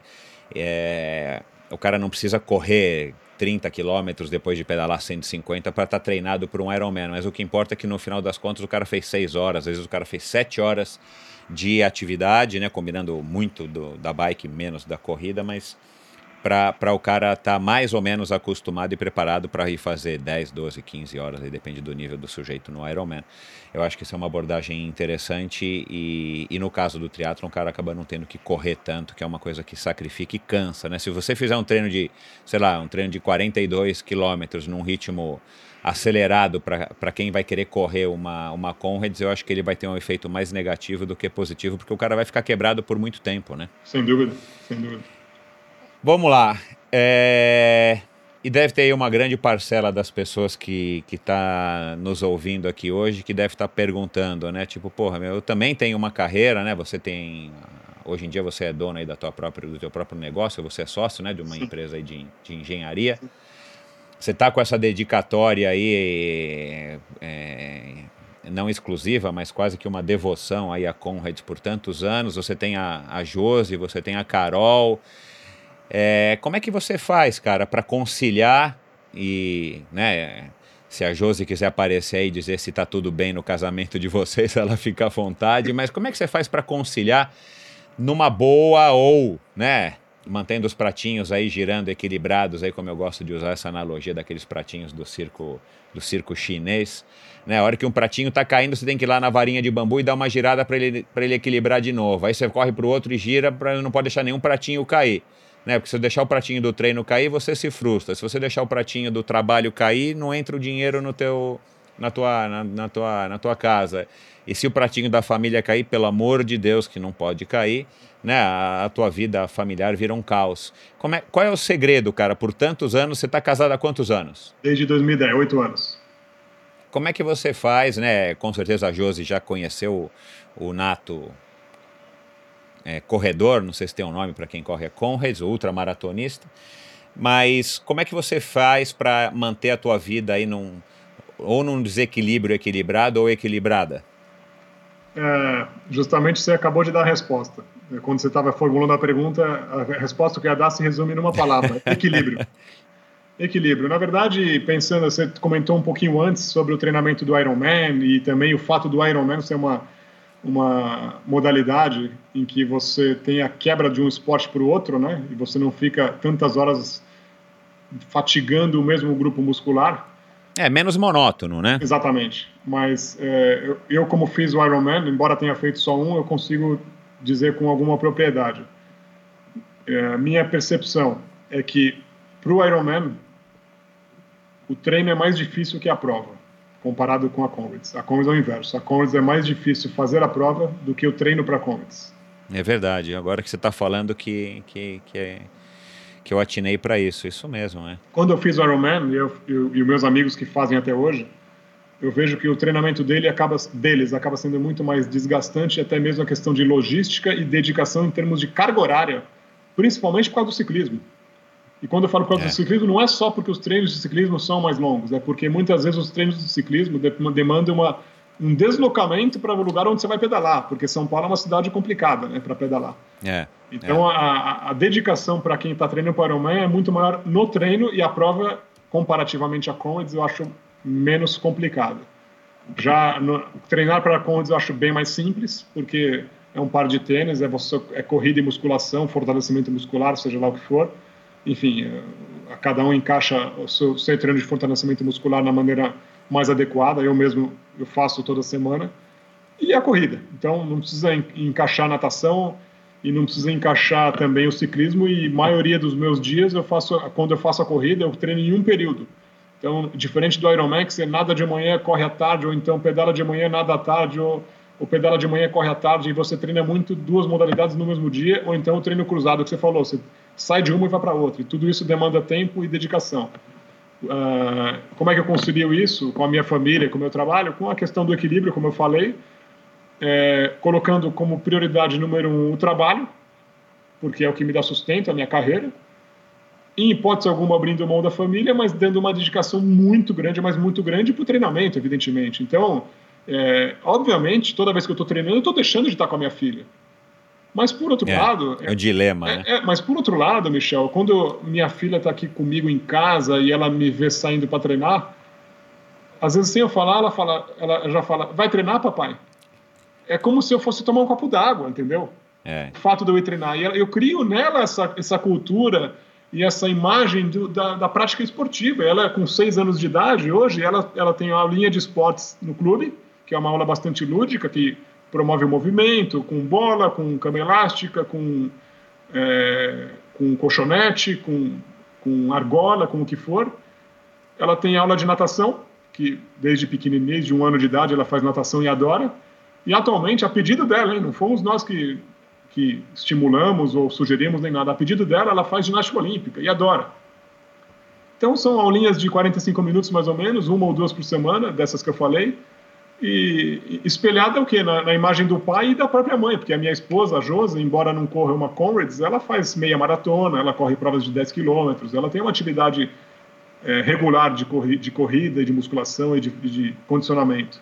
E aí eu consigo conciliar tudo isso envolvendo a família nas viagens e, e sempre que possível no apoio ao treinamento, no apoio à prova, enfim, e a questão de dar o exemplo eu acho espetacular, porque você está criando uma cultura de não só do, de, dela se tornar uma atleta, mas de todos os benefícios que a atividade esportiva vai proporcionar para ela, não só de saúde, como de formação, de caráter, de persistência, de determinação, de foco, de planejamento, que vai transformar ela numa pessoa mais preparada para encarar o mundo numa, numa vida pessoal e profissional. E você, como é um atleta, e, e você foi um atleta de, de, destaque, sabe muito bem o que eu estou falando, e certamente muitos dos ouvintes, ou quase todos os ouvintes que provavelmente praticam esporte, posso supor que o, o endorfina acaba provocando um nicho de ouvintes que são pessoas apaixonadas pela atividade esportiva.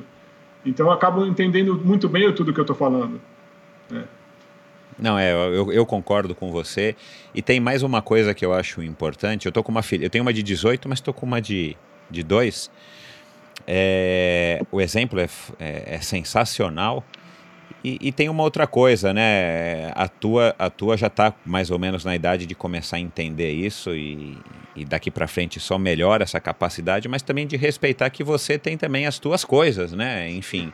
E, e depois tem outra coisa, quando você está com ela, eu garanto que você está com ela, é. né? E você está se dedicando a ela, dando atenção a ela, enfim. Por mais que esse tempo não seja tanto quanto você gostaria, mas você está com ela. Essa história também de ficar com o filho no parque, em casa, em qualquer lugar, Sim. e tá cada um no seu celular é, né? Hoje em dia é, é uma praga e, e acaba não sendo um tempo de qualidade com os pequenos. Sem dúvida. É, fala um pouquinho aqui rapidamente, vamos deixar também para que as pessoas fiquem curiosas, mas é uma coisa que eu não sabia. Como é que se pronuncia o desafio Unoguadia? Unoguadia. É, Unoguadia. Unoguadia é uma palavra é... da língua Zulu, só esclarecendo, é uma palavra da língua é. Zulu que significa lebre, lebre de coelho. Então, aí, né, eu, eu, vou, eu vou explicar aqui rapidamente para as pessoas, você me corrija se eu estiver errado, mas é um desafio que, que propuseram aí, você pode contar rapidamente a história, de pedalar até da cidade do Cabo até a cidade de Durban, ou não sei se é de Durban ou também Peter Maritzburg, é, onde vai largar a Conrad, porque é uma, um certo sujeito que queria participar da, da prova, não tinha dinheiro para se transportar e foi pedalando e ele chegou lá no dia seguinte, um dia antes e no dia seguinte ele correu a Conrads e aí criaram esse desafio e você participou duas vezes não são muitas pessoas que têm a oportunidade de participar dessa. Não, não chega a ser uma corrida, né? Um desafio, uma corrida no sentido de uma prova, uma competição. É um desafio e você participou duas vezes, pedalando 1.650 quilômetros aproximadamente em 10 dias. E aí, pelo jeito, é uma regra isso, né? Você tem que cumprir os 10 dias, os 1.650 quilômetros, que eu já percebi que, pelas fotos, que não é um terreno plano. E no dia seguinte você acorda feliz da vida, assado e vai ter que correr os 90 quilômetros. Mais ou menos isso. É, conta aí como é que surgiu esse desafio, tá certo mais ou menos aí a história que eu contei? A história tá certinha, só complementando, tudo que você falou tá correto, complementando esse atleta que fez isso em 1933, ele havia... Em 33? 1933. Upa, Lele. Ele havia sido campeão da Comrades dois anos antes, tá? Caraca. Então ele, ele foi e, é, e, e será para sempre o mais jovem campeão da Conrads, porque ele, ele ganhou a Conrads com 19 anos de idade e hoje a idade mínima é 20. Ah, eu ia perguntar, achei que fosse 18, ah, são 20. 20, a idade mínima é tá. 20. E quando ele fez, era 18. Por isso que ele se tornou o mais jovem vencedor da história. Isso em 1931 que ele venceu, em 33 ele fez esse desafio, esse percurso de bike para correr a, a prova, porque ele não tinha dinheiro é, para comprar o ticket de trem. E, e, complementando também a informação que você passou, quando ele fez a prova, depois de pedalar 1.650 quilômetros, ele chegou em décimo lugar. e, Caraca, é, chegou em décimo lugar com seis horas e alguma coisa. Foi um, foi um uh, ou, ou, quase sete, alguma uma coisa assim. Foi um tempo fora de série.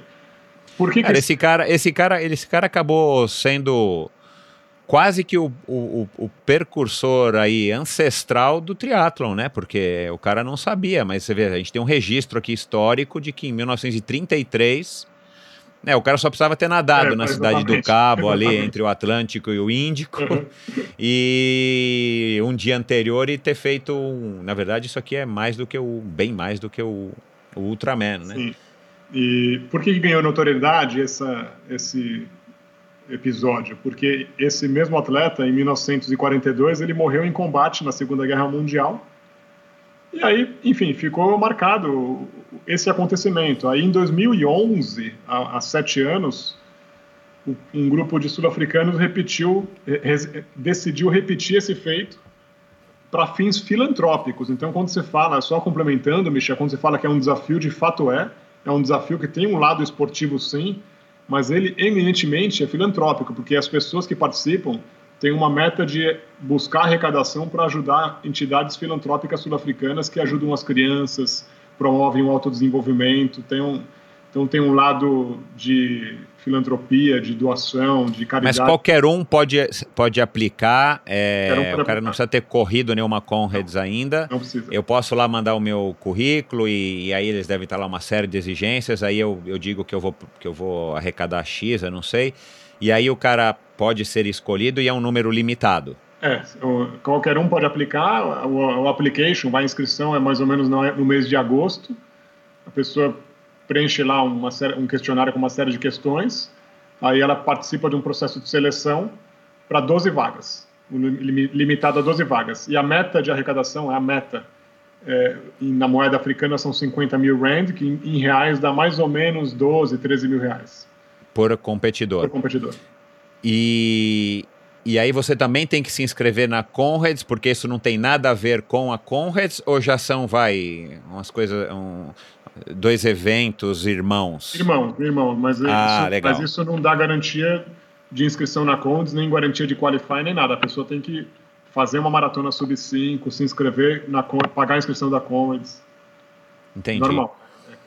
Entendi. Então, assim, o cara, o cara primeiro precisa estar inscrito para Conrads daquele ano X, do próximo ano, para que é, ter, ter, inscrito não, mas ele precisa estar classificado, né, é. ter a possibilidade de participar, tá. para depois ele aplicar para o desafio Unoguadia. É, ele pode, Unoguadia. É, Unoguadia. Ele pode até aplicar antes, mas é, no processo... Ele vai ter que se classificar até maio, como você falou. Exato. E o Unoguadia, por que, que tem esse nome? Porque esse atleta, que em 1933 fez esse percurso de bike e correu a prova, o apelido dele era Unoguadia. Ah, que legal. Era leve.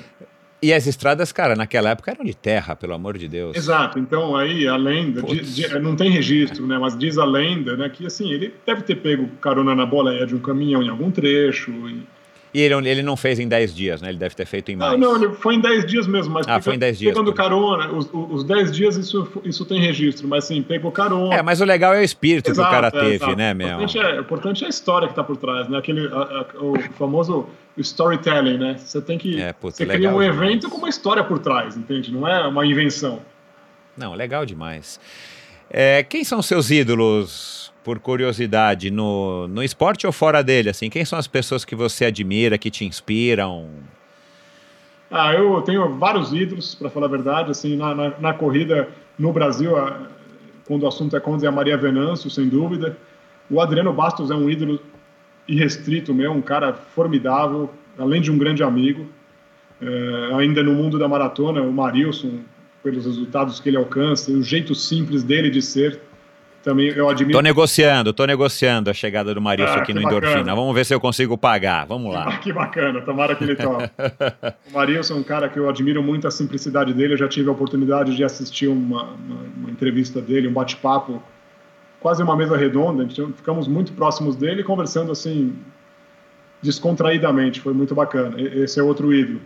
Uh, posso citar também algum, alguns do tênis. Vai. O Roger Federer, para mim, é um cara extraordinário por tudo que ele já fez e faz pelo esporte.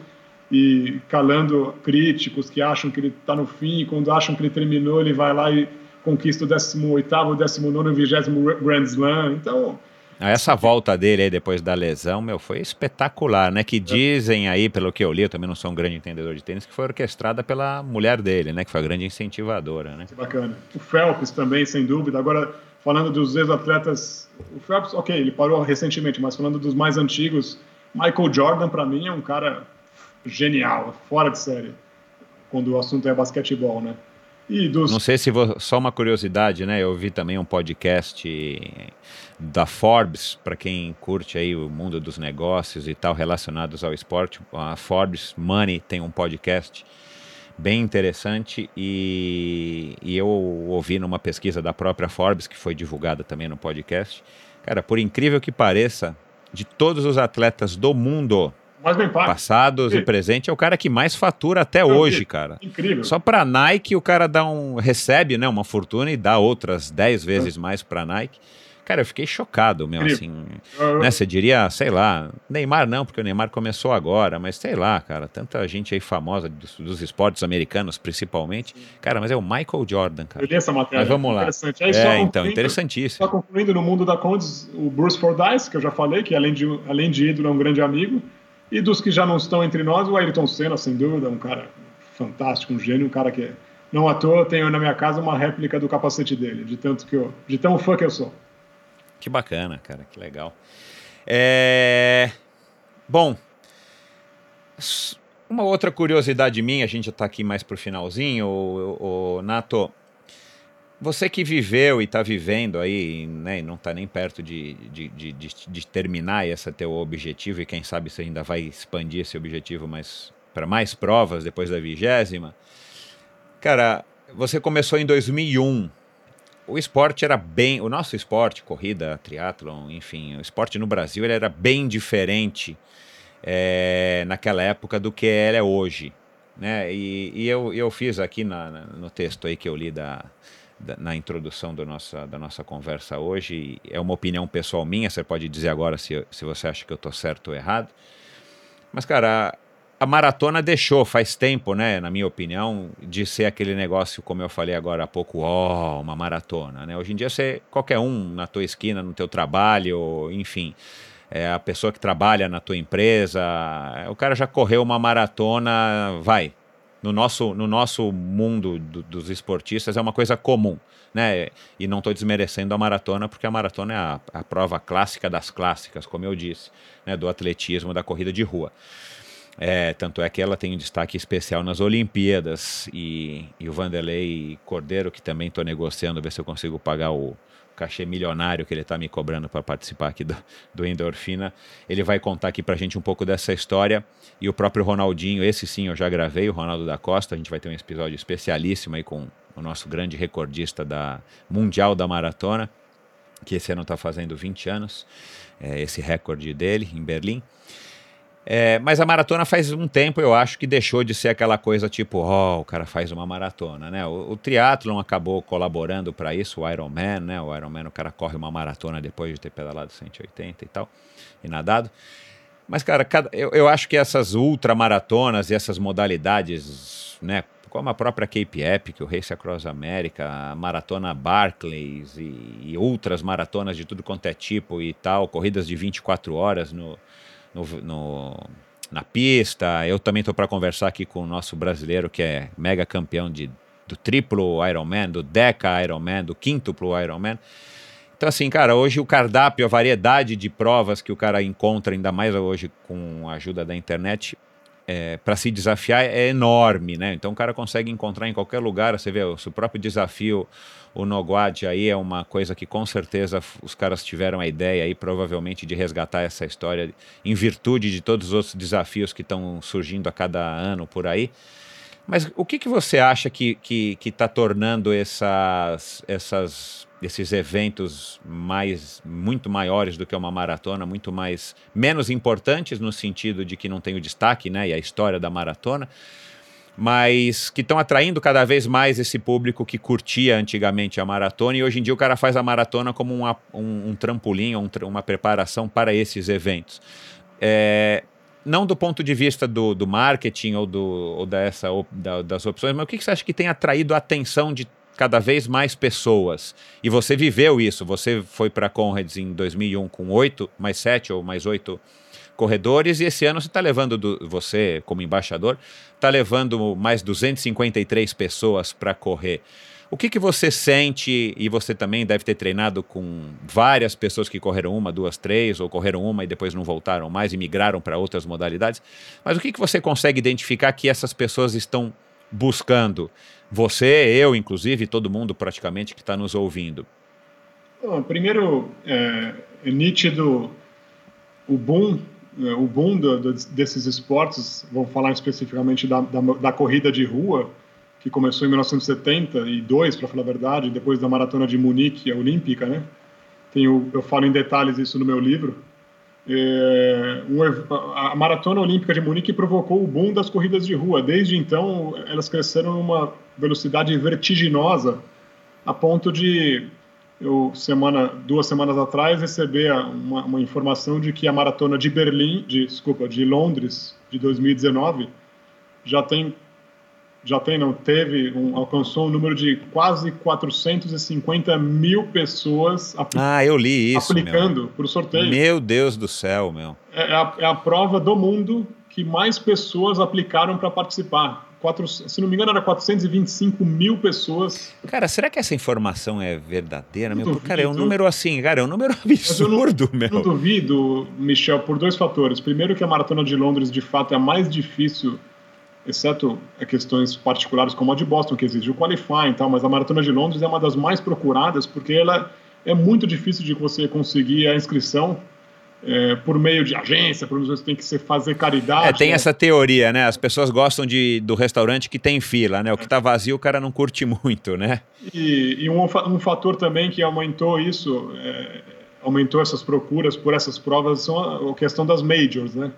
Então, voltando à essência da sua pergunta, o que eu percebo hoje é que, sim, aumentou o número de praticantes é muito grande da, da, da, modalidade maratona especificamente. Tanto é que recentemente eu ouvi, eu li que nos Estados Unidos tem 800 maratonas, nos Estados Unidos, no Brasil tem 20 ou 21 ou 22, algo assim, é um, um número muito menor, incomparável. Pelo fato de ter muitos praticantes na maratona, evidentemente também tem muitos praticantes que buscam outros tipos de desafio maiores, evidentemente, né? Porque não é o, o, cara que faz uma maratona, ele não vai se desafiar fazendo uma meia, porque para fazer a maratona ele já faz a meia. Então, obviamente, ele quer algo mais do que a maratona. Eu, eu, me, eu, me, eu me refiro ao seguinte: há uma pequena parcela dessa população de corredores de maratona que buscam os desafios maiores. E como o, o volume contingente de maratonistas é muito grande, se você pegar uma parcelinha de 3, 5%, dá milhões de pessoas no mundo É inteiro. verdade, é verdade. E aí, claro, esses milhões de pessoas vão um, um pouquinho para a Conrads, um pouquinho para o Cape Epic, um pouquinho para essa Barclays Marathons e outras tantas provas de 24 horas e provas de 217 quilômetros, que é a Badwater e a BR-135, por exemplo. Isso, é. Essa, esse circuito né, das 135 milhas e as pessoas acabam buscando. Então eu conheço pessoas, ah, eu quero fazer a BR-135 para me qualificar para Badwater, entende? São objetivos de, ah, ambiciosos que as pessoas têm porque querem algo mais e buscam aquilo como realização pessoal, como desafio, como uma forma de, de talvez até de, de status, enfim, o, como o Butenas mesmo disse, qualquer objetivo é válido desde que aí eu, eu, Concordo. eu complemento o que o Butenas disse, desde que esse objetivo seja um objetivo respeitoso, que não agrida ninguém, que não faça mal para ninguém. Se a pessoa quer fazer por, por uma tatuagem, como eu mesmo tenho a tatuagem da Conrads, se a pessoa quer pôr um adesivo no carro dele com o símbolo do Iron Man, todos os objetivos são válidos, que a pessoa quer dizer Isso, eu sou é. Iron Man, é, tem que fazer mesmo, porque de fato é o Iron Man. Eu, eu respeito as pessoas que cons conseguem conquistar esses, esses objetivos. Não, e quem somos nós para ficar julgando o que, que os outros estão escolhendo como objetivo ou não? Cada um tem a sua vida, cada um tem a sua história, cada um tem os seus, as suas questões pessoais para resolver, enfim. E o que eu acho legal e, e, e, eu respeito muito, por isso que eu respeito aí todo mundo que, que, que pratica esporte e desde que não, não roube, não se faça aí de, de meios é, ilegais para estar tá conseguindo os resultados, mas é que, cara, é, o, é melhor você estar tá fazendo o esporte dessa maneira, às vezes até compulsiva, ou né, de uma maneira meio bitolada e tal, do que você está fazendo qualquer outra coisa, que no mínimo você está acertando mais do que errando. Né? Enfim. Então. Mas eu acho, eu acho, eu, eu acho curioso esse, esse movimento, né? E, e, eu que peguei uma época que não tinha quase isso, você começou quase não tinha gente correndo, a Conrads e tal eu acho que é legal a gente observar e, e, e, enfim, eu vou tentar aí a cada, cada episódio, a cada, a cada convidado aqui, tentar descobrir quais são a, as razões, ouvir a opinião de vocês aí que são especialistas no, no que fazem para tentar ver se a gente consegue chegar aí a um, a um padrão. Eu acho que muito tem a ver também com, com as frustrações do mundo moderno e, e, nesses últimos 10, 15, 20 anos a gente evoluiu muito como, como sociedade em termos de tecnologia, de enfim, até no, nos próprios equipamentos da, da, dos esportes e nos, te, nos próprios tempos e nos, nos resultados e tal. E, e, as redes sociais, acho que tem uma parcela, uma parcela grande aí de responsabilidade sobre isso. Eu conversei recentemente aí no episódio da semana, no episódio da semana passada com a com a Fernanda von der Heide, que é uma atleta amadora que competiu agora aí nesse final de semana o, o Ironman lá de Floripa pela segunda vez. ela tem um, um, problema aí meio grave de saúde, uma doença autoimune. Aliás, vale a pena ouvir o episódio com a Fernanda aí, quem, quem não ouviu ainda. E, e ela relatou no blog dela, se eu não me engano, na semana antes do Ironman, que ela, por conta desse problema de saúde que ela tem, que é bem grave, degenerativo e tal, ela muitas vezes ela estava olhando as redes sociais e vendo que as pessoas estavam treinando X, Y ou Z, e ela, coitada, deitada na cama, morrendo de dor e esperando o tempo passar para ver se ela poderia voltar a treinar no dia seguinte ou daqui a dois dias. E isso gera um pouco de descontentamento, enfim, até certo ponto alguma frustração. E eu acho que as redes sociais têm um, um poder incrível aí também de estar tá motivando e instigando as pessoas, mas se você não souber dosar, elas acabam também te dando um pouco de de frustração e de ansiedade, de angústia, porque você acha que. E ela falou isso muito bem, né? E, e eu não sei se na Conrads é, é, é, acontece isso, mas na véspera do Ironman você olha para todo mundo andando para lá e para cá em Florianópolis ou em Kona, em qualquer lugar no, em Auckland, Nova Zelândia, que foi um, um dos meus últimos Ironman, todo mundo tem cara de que vai ganhar, né? Seja pela bicicleta, pelo capacete, pela meia, pela roupa, pelo corpo. E no dia da prova você vê que tem gente que de fato vai super bem, mas tem muitas que não vão tão bem ou que vão pior do que você, enfim. É, e eu imagino que na Conrads também deva, deva ser assim. E as redes sociais acabam mostrando praticamente apenas o melhor das pessoas, porque ninguém gosta de postar a desgraça própria, né? Enfim, é, eu acho que muito dessa busca aí tem a ver com, com esse autoconhecimento e as pessoas querendo buscar através do esporte, e isso é um lado bom da popularização do esporte, resolver problemas pessoais. E quem somos nós para dizer que eles estão errados, mas é, eu acho que isso tem feito as pessoas buscarem cada vez desafios mais, mais desafiadores para estar tá resolvendo essas questões pessoais que todos nós temos e, e faz parte da, da condição de ser humano. Nato, você é um cara super esclarecido, eu tenho feito essa pergunta aí para quase todos os meus convidados. Eu queria ouvir rapidamente a tua opinião.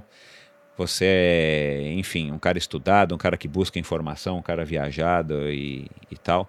Cara, a gente não teve legado, pelo menos na minha opinião, quase que nenhum, e na opinião de muita gente que eu converso, das Olimpíadas.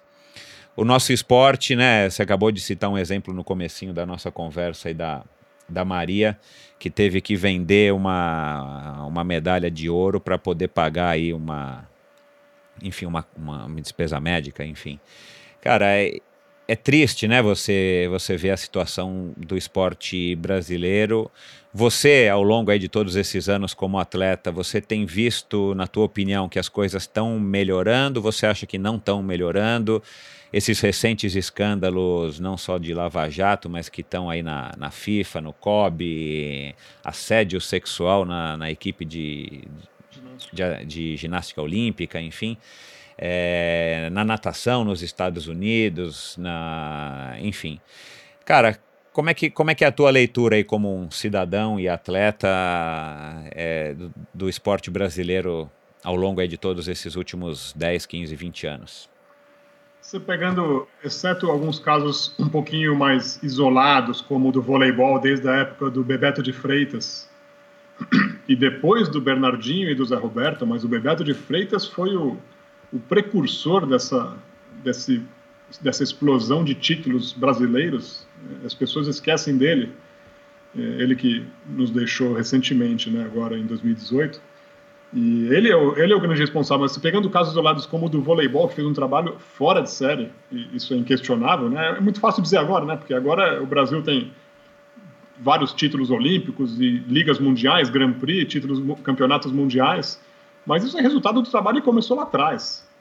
E, e, esse é um exemplo pontual. Outro exemplo ainda mais pontual é o do handball feminino, que fez um trabalho bem específico com a equipe feminina de handball e foi campeã mundial recentemente, um ou dois anos antes da Olimpíada do Rio. E agora nos demais esportes, onde, onde eu vejo que o Rio de Janeiro, em termos de o Comitê Olímpico Brasileiro errou demais em, ter, em termos de estratégia para deixar algum legado, não só em estrutura, porque do que eu tenho acompanhado, quase nenhuma estrutura realmente tem um uso como deveria ter, e muitas delas estão sucateadas ou abandonadas. Então a estrutura, o legado de estrutura foi baixíssimo, para não dizer quase zero. E o legado esportivo, idem, porque eles investiram muito na camada errada, investiram muito nos atletas competitivos e, e foi uma, uma, queda do quadro de medalhas, para falar a verdade. Sendo que onde, qual que é o trabalho que tem que ser feito não é nem para Olimpíada de Tóquio, nem para a Olimpíada de Paris ou a de 2028. É, é, é para para ser sustentável o crescimento esportivo brasileiro tem que ser na, nas escolas, na educação, nas crianças. Como pega os exemplos dos Estados Unidos, o esporte competitivo dos americanos começa nas, nas high schools e nas universidades. Os grandes competidores americanos estão nas universidades, não estão nos clubes. E o Brasil tem muito lado do clube, só que aí o clube é, acaba sendo um pouquinho mais restritivo e o clube vem, para muitos casos, ele vem depois da escola, né? Porque a escola é quando a, formação da criança, em que ela vai conhecer todas as modalidades e vai poder, vai poder escolher ou então vai poder identificar a modalidade com, com a qual ela se destaca mais. Então, enfim, infelizmente o Brasil está anos luz atrás dessas, dessas grandes potências e por muitos anos a gente vai continuar com aquele com aquela posição no quadro de medalhas olímpico, 18º, 20 com duas, três medalhas de ouro, ou nenhuma, como foi em Sydney, lamentavelmente. É. Bom, é, vamos lá. Quem sabe a gente. A gente. Não, a gente não vai ver, né? Mas quem sabe as pessoas que estão aí com todo essa, esse expurgo aí que tem acontecido em, em, em grandes confederações e, e, no próprio COB a gente não esteja, pelo menos, dando um passinho humilde para frente para um dia estar tá competindo de igual para igual, não digo pra, com, a, com, a, com, as nações top, mas, cara, pelo menos top 10, né, cara? O Brasil é tão grande, tem tanto potencial, enfim. Nato, a gente pincelou aí bastante do, do, do, do, assuntos do teu livro, né? Eu acho que deu para despertar aí a curiosidade da, dos ouvintes em estar tá lendo o teu livro, que é, já agradeço aí pelo exemplar que você me presenteou com a dedicatória. Muito obrigado. Teu livro está me parece muito interessante, eu vou começar a, a, ler ele hoje mesmo, já dei uma, uma salpicada aí, tem muitos capítulos curiosos. Ele não é um livro só para é, quem faz Conrads, muito menos só para quem faz esporte, é um livro que, que aborda aí também todos os outros assuntos correlatos que, que partem e originam do esporte, que podem ser aplicados na, na vida das pessoas e que ele sirva também como um, um estímulo principalmente por conta dessa história que você acabou de contar aqui nessas últimas duas horas, de, de que você não é um atleta privilegiado, você não é um atleta campeão, e sim você é um cidadão que simplesmente optou em usar o esporte para atingir os seus objetivos de vida e, e, e te tornar cada vez melhor. Aonde que a pessoa que está nos ouvindo pode comprar o teu livro e vamos, vamos levar a, aquela promoçãozinha adiante aí que a gente combinou agora antes de gravar? Bora, vamos. Bom, então fala primeiro onde é que as pessoas podem comprar. Pessoas... Depois a gente fala como é que elas fazem para ganhar um livro. As pessoas elas podem comprar em, nas livrarias do Brasil, tanto na Livraria Cultura, pela, pode comprar pela Amazon, pela Finac. É, mas o que eu recomendo mesmo, se a pessoa comprar solicitando diretamente a mim, eu vou ter o prazer de enviar, eu envio para o Brasil inteiro pelo correio com a minha dedicatória. E, Opa, legal. E aí com, e com um diferencial, porque ah, esse é um ponto importante todos os exemplares que estão comigo, eles são ah, o livro inteiro tem todas as fotos internas coloridas, sendo que se a pessoa for comprar pelo site dessas livrarias que eu falei, é uma edição em que as fotos internas do livro não são coloridas, são monocromáticas, né, preto e branco. Ou seja, cai um pouquinho a qualidade gráfica. Então aí eu recomendo um diferencial mesmo comprar diretamente comigo e pode ser o que eu recomendo é da seguinte forma: pelo meu e-mail, tá? Só relembrando que a palavra Conrads se escreve com M de Maria. É, então, o meu e-mail é nato.conrads.com e Conrads se escreve C-O-M-R-A-D-E-S. Nato. Eu vou colocar o link aqui já direto para a pessoa já clicar e já lá direto para o teu e-mail aqui no post do episódio de hoje, assim te ajuda. Perfeito.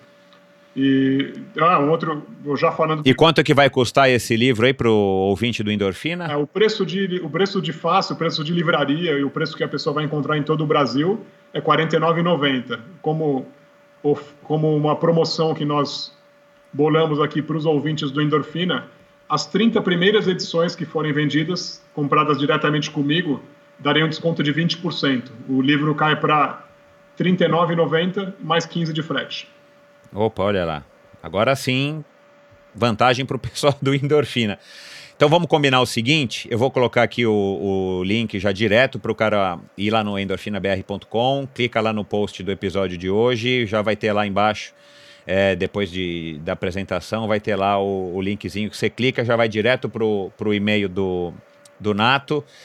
É, e você coloca no título endorfina, né? Para o Nato saber que você é ouvinte do endorfina. E aí você diz que você quer comprar o livro, passa teu endereço e tal, e ele vai te dar as orientações como é que você paga, e aí ele te manda esse livro nessa condição especialíssima, mas atenção, né, Nato, somente para os 30 primeiros, senão, né, a, a, a, sua, a sua vontade, a sua benevolência também tem um limite. Tá é, mas muito obrigado. Eu estou com um exemplar aqui na minha mão, muito bacana. As fotos coloridas, é claro, que, que dão um, um prazerzinho especial aí de para quem está lendo e ilustram legal, de uma maneira bem legal o livro. Aliás, é uma edição bem acabadinha e tal, né? É, foi feito aí pelo Clube Select, que também é de um cara que, que é teu amigo, né? O, o Ricardo do, do site Rumo a Comrades com.br, que é um cara que já participou também de algumas Conrads, não é isso? É, ele fez, Nato? ele fez acho que duas ou três vezes. Legal, eu, eu, eu para buscar informações na minha pesquisa aqui que eu, fa, que eu fiz aí para para antes da nossa entrevista eu, eu naveguei um pouquinho pelo site dele, é um site bem legal, aliás, vale a pena vocês também conhecerem. É, parabéns aí, Ricardo, pela sua, pela, pela sua editora e pelo trabalho que você fez aí, ajudou o Nato, que eu sei que, que ele te ajudou bastante, né, Nato? Sim, ajudou muito. E fala aí o. Bom, a gente não falou do mais, do mais importante, não, mas do que também pode ser importante. Aí a gente vai dar um livro, né? Eu e o Nato, a gente vai dar aqui um livro para você, ouvinte, que na, no post do episódio de hoje, atenção, só vale para o post do episódio de hoje, que é aquele postzinho que diz lá o episódio 31, é, com o Nato Amaral.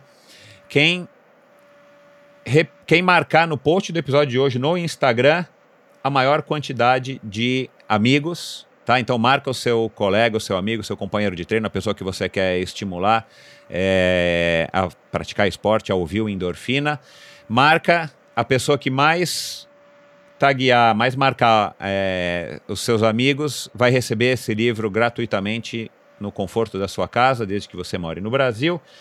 É, e se houver empate, a gente vai promover um sorteio entre as pessoas que mais publicaram, mais marcaram os seus amigos no post, somente no post do episódio de hoje. E isso é válido somente até a quarta-feira da semana que vem. Né? Então é válido somente aí pelos sete dias antes do próximo episódio. Aí no próximo episódio eu já vou divulgar aqui no ar e eu vou procurar a pessoa que foi contemplada aí com esse exemplar, que vai vir também com uma dedicação especialíssima do Nato. Tá bom? Então aproveite aí essa promoção. Obrigado por ter, por ter topado aí agraciar os nossos ouvintes, Nato.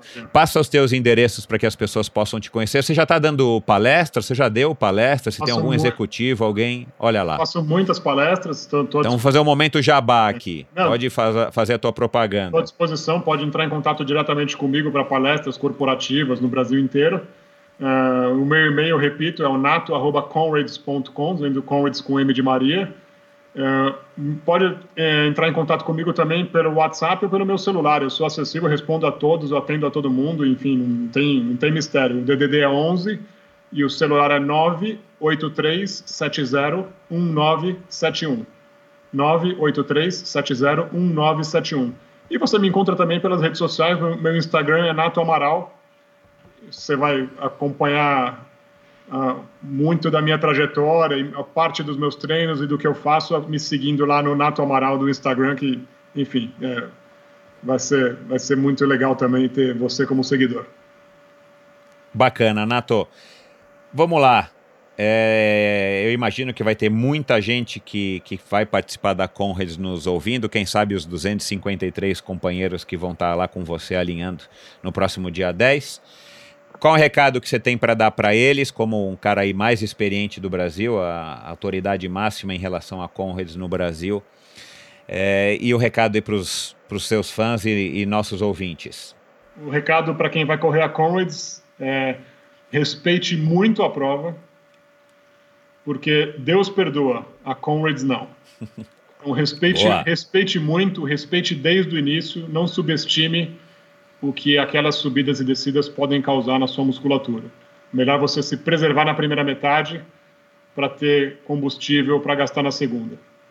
E para todos os outros ouvintes, eu desejo que todos tenham realmente um, um bom objetivo aí na área esportiva, que sejam pessoas leais em termos de respeito ao regulamento, de, de respeito até a questão de, de substâncias, para não consumir nenhuma substância proibida, que isso não leva a lugar nenhum. Eu sou absolutamente contrário a, a, a, às pessoas que adotam práticas como o uso de substâncias dopantes né, para melhora de performance. Então, façam com saúde, façam com prazer e realizem-se a cada conquista e comemorem muito. Bacana, Nato. Foi um prazer, boa sorte. Eu vou estar aqui torcendo e, e tenho certeza que todos os ouvintes aqui também, para você e para todos os outros 253 brasileiros nessa edição do dia 10 da Conrads. E boa sorte. Os microfones estão abertos quando você quiser voltar aqui, que, que seja antes da vigésima. Se você tiver aí novos planos, novos objetivos, novos desafios, vem aqui contar para a gente compartilhar. Parabéns pelo sucesso do livro, né? Um best-seller, já esgotou a primeira edição. Vamos torcer para ter várias edições. E é isso, cara. Boa sorte, um grande abraço e parabéns. Obrigado. Eu só para concluir, eu só mandar um beijo para minha filha Carol, minha minha princesa, minha paixão, minha esposa que sem ela dificilmente eu teria conseguido fazer tantas coisas porque ela colabora muito, tem muita, mas muita paciência. E por fim, se eu não mandar um abraço para os meus amigos do Octeto, acho que eu vou ser, eu vou apanhar a próxima vez que eu, eu encontrá-los. Então, Renato e Adriana, Fefo e Ana Chica, Igor e Elô, vocês são muito especiais. E, para um pouquinho fora do octeto, só mandar mais um abraço para o Luiz Paulo Volpe e para o Maurício Rasson, que como ele não é ultra ainda, quando a gente junta os ultras para tirar uma foto, ele tira a foto para nós. Legal, cara. Um grande abraço e boa viagem, boa sorte. Obrigado. Um abraço.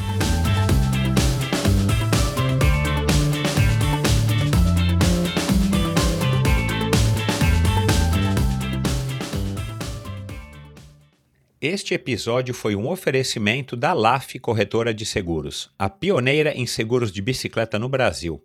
E você, ouvinte do Endorfina, tem uma condição especial na cotação do seguro da sua bicicleta com a LAF.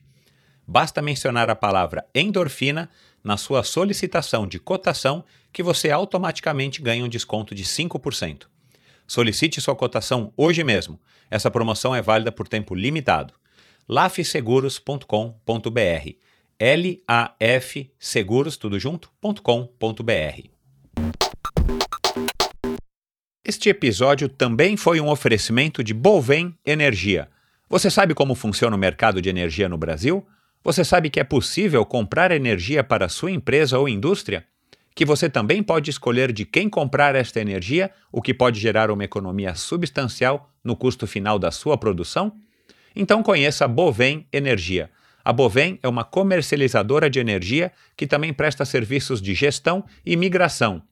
Assim como meus convidados, para a Bovem, energia é um assunto muito sério.